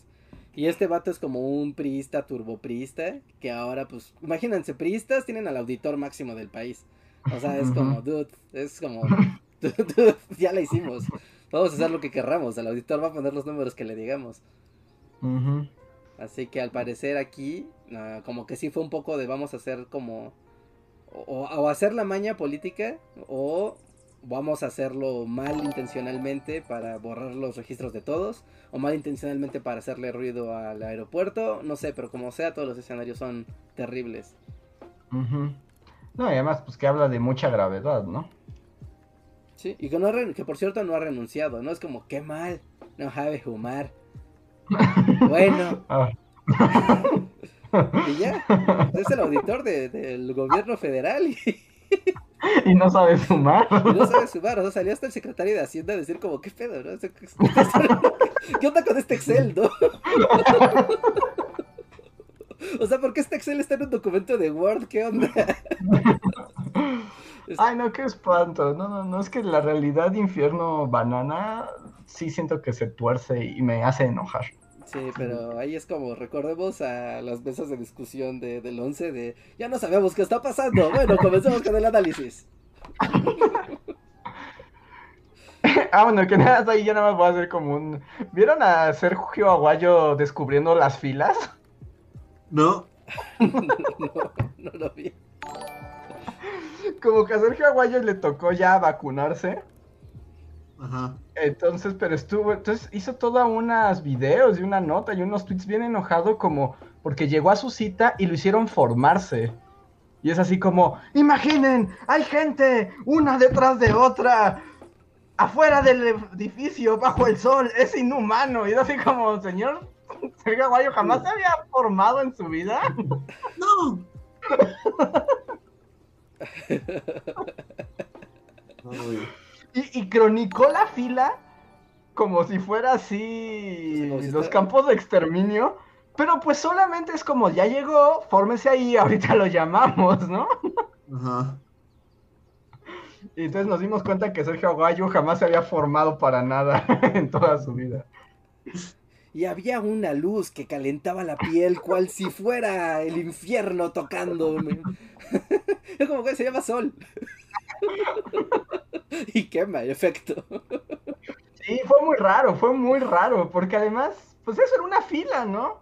Ajá. Yo así como que la humanidad, ¿cómo se atrevía a que en este país existiera esa tortura? Y es así como, nunca he ido a las tortillas, al banco. O sea, yo, yo cuando lo vi solo pensé la última vez que fui al banco y es así como, no inventes, estuve 20 minutos bajo el sol para llegar al cajero. Sí, Unos detrás de otros. En el ra- debajo del astro rey, dominando cada instante. Sí, no, fue muy sorprendente que Sergio Aguayo no conocía. Pero es que me acordé por los programas de... de este, que, que ya no saben nada de la vida. Y a ver, Camila Ramírez nos dice, hola Bullies, ¿saben o han escuchado qué es la bioeconomía? Si sí es así, ¿qué piensan? Yo no. No, yo tampoco. Yo no, también así, así. Exactamente no sabría decir. Sí, no. Bueno, Me puedo imaginar, pero no creo que sea la realidad. No sé. ¿Tienes un montón de un montón de contadores dinero? con plantas. Les das Ah, dinero un montón de hamsters a ver qué pasa. Pollos por plantas o algo así, no sé. A Sí, no, no ver. sé. Este, Camila nos dice eso. Luego Maestro Bichoso dice, ahora que se lo piensan, ¿creen que es un crimen y sacrilegio tener su libro de historia en la repisa junto al libro negro de la nueva izquierda? Y todo en mayúsculas. No sé cuál sea ese libro. Es del tipo ese de la G. Es, es una onda como de seamos conservadores panistas forever, pero argentino. Pues es Ah, como de, seamos de izquierda, pero en realidad somos fascistas, ¿no? No, seamos de derecha. Más bien ese vato sí dice, seamos de derecha derecha y lo dice así ¿Qué abiertamente. son? ¿Como libertarios o qué son? Ajá, son libertarios. Ah, un guácala los libertarios, ya. Básicamente son libertarios, Ah, ok. pero latinoamericanos. Ah, suena horrible. sí, Sí, Pero suena, sí, no. sí. suena que va a terminar muy mal. A ver, nada más para hacer el paréntesis y no quedar con el vacío. Definición. La bioeconomía es un modelo económico basado en la producción de recursos biológicos renovables y la conversión de estos a recursos en productos con valor añadido, como bioproductos, bioenergía y servicios. Bioservicios. ya. Que con toda la definición no me queda muy claro. Pues como como que es- puso bio enfrente de todo y ya, ¿no? Sí. Es esto de la economía circular, ¿no? Que no haya de que tratar de que no haya desperdicios y que se haya el reciclaje constantemente. Así. sí. En Harvard. ¿Qué les parece si agregamos bio antes de todas las palabras? Y una Siento que carrera. era una definición así de economía y solo puso bio enfrente de todo. Sí. Luego, tenemos dos últimos super chats que voy a juntar. Uno es de Francisco Alewangi y Dulce Styles, que dicen, Andrés, te amo y Andrés, yo te amo más. Muchas gracias, Dulce y Francisco. Yo los amo a ustedes. Es como, peleense, ahora peleen. Peleen por mi amor. Arrojas un pañuelo. es un balcón. Como que, eh, el, el chat perdido volvió, ¿no? En un momento. Ah, sí, el chat perdido. Eh, sí, sí llegó. Es de Román Farid. Dice: Considero Moonrise Kingdom una de las mejores comedias de los últimos 30 años. ¿No creen que algunos medios han promovido el concepto de hipster como artefacto de desmovilización cultural y política? ¡Wow! Nunca lo había pensado, pero tienes toda la razón del mundo. ¿No? ¿A ti no te parece, Andrés? ¿Un recibo de las Sí, mejores sí. comedias de los últimos 30 años? ¿Son desmovilización cultural y política a partir de los hipsters? Bueno, no, yo decía más bien de Moonrise Kingdom. mi querido. ¿No? Yo creo que por eso se me hizo raro tu, Tu afirmación como tan, tan ferviente. como- Yo dije, wow, Luis y cree que el concepto de hipster ha sido usado como artefacto de desmovilización cultural y política. No, suena muy acá, pero sí estoy de acuerdo con Moonrise Kingdom. Bueno, no sé si de las mejor, pero sí, es, es- pues que es buena, termina muy bien. Al Yo final es llegué muy entretenida. Así que no llegué al final. De hecho, yo puedo recordar, o sea, ya sabes, cuando estás viendo una película y te quedas dormido, y ya sabes, como que tratas de, de continuar, pero como que das cabezazos. Solo recuerdo a Edward Norton, Boy Scout. Boy Scout, y como gritándole a los niños, y esa es la última imagen que tengo antes de irme al vacío. Sí, pero es buena. Dale una oportunidad algún día. Algún día le daré la oportunidad. Sí, sí es buena. Solo entra en el mood correcto. Y le doy eh, bienvenida al sistema de membresías a Austin in Austin. Muchas gracias por unirte al sistema. Que de hecho ahorita tenemos ya el anuncio de que ya va a hacer los cambios en el sistema de membresías. Cambios. Pero voy con los últimos superchats ya para pasar al anuncio. Uno es de Maestro Bichoso, dice, aquí terminan los superchats para Andrés. Signos de interrogación. Pues no lo sabemos, solo los otros superchats lo dirán. Eh, Felipe Carranco, muchas gracias Felipe, dice, para salir del tema, mi video favorito es el de los mormones y he puesto videos donde olvido que Luis dice groserías. Eran otros tiempos. También Beastie Boys. Ah, sí, ser documental. Que por ejemplo, sí siento como cada vez llegan más de ¿por qué dicen groserías? Pero así como de deberían estar avergonzados estos jóvenes de hoy. Es así como es un video de hace 10 años, señora. No, señora, usted no está robando el video porque le da hueva dar clase, así que déjese de... A usted le da flojera leer un libro para dar su clase, así que estamos a mano.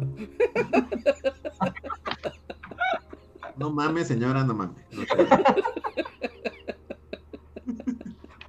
Todavía de que le estoy dando la clase así ya gratis. Me a criticar. A mí lo que me da risa es que justo y en esos comentarios justo nos tachan como de esta juventud irrespetuosa. Y es así como, soy un viejo, señora, tengo, ya pasaron 10 años de eso. Sí. Hay que poner un bot para que responda eso cada que llegue un comentario de ese tipo, automáticamente. Sí. A ver, eh, Francisco Alewanli nos dice, ¿es un desafío por la mano de Andrés? Sí, pelea por, con cuchillos. es la mejor, Medieval acá. ajá, ajá, duelo medieval. Aunque yo pensé como círculo de la muerte de con cuchillos, ya sabes, como que te amarran una mano. Ajá. ¿En qué, en qué película hacían eso? ¿En Amor sin barreras? Creo que sí, ¿no? Sí. Hay, hay muchos cuchillos y peleas con cuchillos en Amor sin Barreras. Ok, la mejor manera de pedir mi mano es así con desafío Amor sin Barreras. Em, y el maestro... No, no es maestro... No, esperen, ¿quién es? Ahí tuve un desfase con los avatares de palomas, porque es Israel Ocosan que nos da el último super chat de la noche que dice yo los amo a los tres. ¡Cri! Muchas gracias, Israel Ocosan. Gracias. Y creo que con eso llegamos al final. Muchas gracias a todos. Eh, a Slim Ortiz manda un último que dice, ¿son el pudín verdadero? Saludos a Okosan. Nosotros somos el pudín verdadero. Casi se va a cumplir un año, ¿no? De Regia Paloma. Sí, Sí, pasó súper rápido. Wow. Sí, hace un año, Palomas Time. Sí, sí, con la explicación del pudín verdadero. Eh, pues antes de terminar, gente, me gusta darles la noticia de que ya termina febrero y a partir del siguiente mes empezarán los nuevos sistemas de este, las recompensas y el sistema de membresía. Entonces, estén atentos porque va a cambiar en su beneficio cómo funcionan los, este, los nuevos tiers y las recompensas. Se los voy a decir rápidamente, igual esto se va a publicar. Pero ahora vamos a tener tres tiers. El primero, que con una suscripción de 20 pesos al mes, van a tener acceso durante eh, una de las semanas a un precotorreo con nosotros unos minutos antes de el podcast para tener como una pequeña sala de plática en la que podrán hacer preguntas, etcétera, antes de pues de que salgamos, ¿no? Ajá. El- el- a- además, o sea, los que vayan al segundo tier, que es desde 50 pesos al mes, tendrán el precotorreo y sus nombres aparecerán en los créditos del podcast para que quede registro de que gracias a ustedes hemos podido hacer este proyecto. Y el tercero es a partir de 150 van a tener el precotorreo, van a salir en los créditos del podcast y además diremos así directo en vivo sus nombres para agradecerles. Además, y aquí pongan mucha atención en particular para los que son miembros ahorita, les digo, igual esto se va a publicar el fin de semana, pero si son, este, si tienen eh, sistema de membresías, cuando empecemos la transmisión, o sea, cuando empecemos la transmisión ya saben que está como en espera, los que tengan sistema de membresías pueden arrobar a Bully Podcast y poner una pregunta como si fuera de super chat y nosotros la responderemos. Una por emisión. Así que piénsenla, las dejan ahí y es como tener un super chat gratuito cada emisión a partir de la membresía de 150. Igual les digo, esto lo publicaremos el fin de semana para que estén atentos y pues veamos cómo sirve y cómo funciona la próxima semana. Únanse, únanse, va a estar divertido. Así es. Así es. Así es, así nuevas recompensas y todo. Estén al pendiente de- del texto que se va a poner para si tienen dudas. Y pues como pueden ver, lo que estamos tratando de hacer esto como que haya más, más interacción con los miembros de la comunidad, pero que al mismo tiempo siga siendo como una experiencia padre para toda la comunidad, ¿no? Así que, y, y no quede como tan, tal vez tan pasivo como está en este momento el sistema de recompensas. ¿no? Tengamos un poco de interacción y, y sea como algo más enriquecedor, una experiencia más amplia el ser miembro de comunidad. Así que pues vamos a hacer ese experimento, a ver qué tal va funcionando. Yo creo que va a quedar bien y que nos vamos a divertir, así que únanse, únanse, únanse, únanse, porque inmediatamente en cuanto cambien las recompensas ya las van a tener, ¿no? Si ya están desde hoy, si ya estaban, está bien porque todas sus recompensas se van a actualizar. ¿no? Y si no, pues cuando ya salgan las nuevas, pues ya agarran la que mejor les convenga. Así es. Y pues llegamos al final. Este. Nada más hay un encore de Daniela Martínez que nos dice: Yo quiero una pelea a puño limpio por el amor de Luis. Órale. A puño limpio, es más violento que con cuchillos, ¿no? Sí, es más violento, es como Fight Club, así. por el amor de Dios. Tienes que pelear con. Ay, se me fue el nombre. ¿Meatloaf? ¿Sí es a Meatloaf? Sí, es Meatloaf, sí. Tienes que pelear con Meatloaf. A puño Wow. limpio. wow. Y, y pues con eso terminamos. Así que muchísimas gracias a todos y pues nos despedimos. No creo que ya es todo, ¿no? Mm, Acaba de llegar uno de Llenara 15 que dice nos vemos a la salida todo por Luis. Lo que iba a decir, falta un rival, ¿no? Es lo que faltaba. como- como que- Ahí Están los rivales. Es como si fuera Conan el bárbaro o algo así. Nos vemos en la salida. Chale. Muy bien. Pues con esto terminamos la emisión del día de hoy, amigos. Muchas gracias por su compañía, muchas gracias por su tiempo y por su participación, sus chats y todo eso. Antes de irse, no olviden dejar su like, dejen manita arriba en este live antes de que se acabe. No, no se vayan sin hacerlo. Y también aprovechen y vean aquí en la descripción de este video, ¿no? Todos los links que tenemos. Tenemos las redes sociales, tenemos el acceso a nuestro podcast en Spotify, en iTunes, en Google Podcast. Tenemos el acceso a Amazon para que puedan conseguir nuestro libro, nuestro libro Historia Mundial de Nuestros Grandes Errores. Está la liga de Discord, si, si se quieren unir al, al grupo de Discord. Y hay más ligas ahí. También están nuestras redes sociales personales si nos quieren seguir a los miembros del equipo de Bully Magnets. Y pues eso, ¿no? Gente que está en el editado, recuerden seguir la conversación en los comentarios. También los leemos siempre. Ahí estamos viendo que van colocando, que van siguiendo la conversación ahí para dejarles nuestra reacción. Así que háganlo, háganlo, háganlo, háganlo. Y pues bueno, no nos queda nada más que desearles que pasen un buen fin de semana. Y gracias, esperen, me faltan los agradecimientos a nuestros miembros de comunidad. Gracias a los miembros de comunidad por su por su apoyo constante. Muchas, muchas gracias. Patreons, también muchas gracias por su apoyo mes a mes. Muchas, muchas gracias.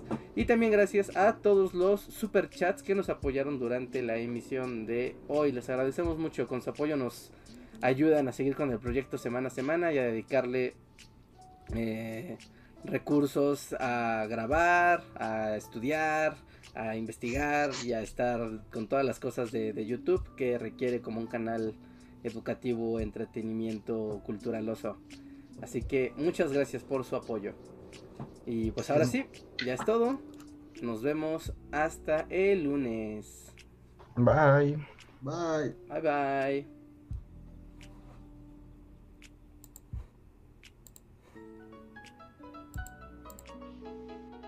Síguenos en Facebook, Twitter y YouTube con el usuario Bully Magnets. También suscríbete a nuestro podcast en iTunes y en la app de Mixler para tener lo más nuevo de nuestros contenidos siempre a la mano. Deja tus comentarios, suscríbete, compártenos con tus amigos y recuerda, Bully Magnets, donde la historia en verdad es divertida.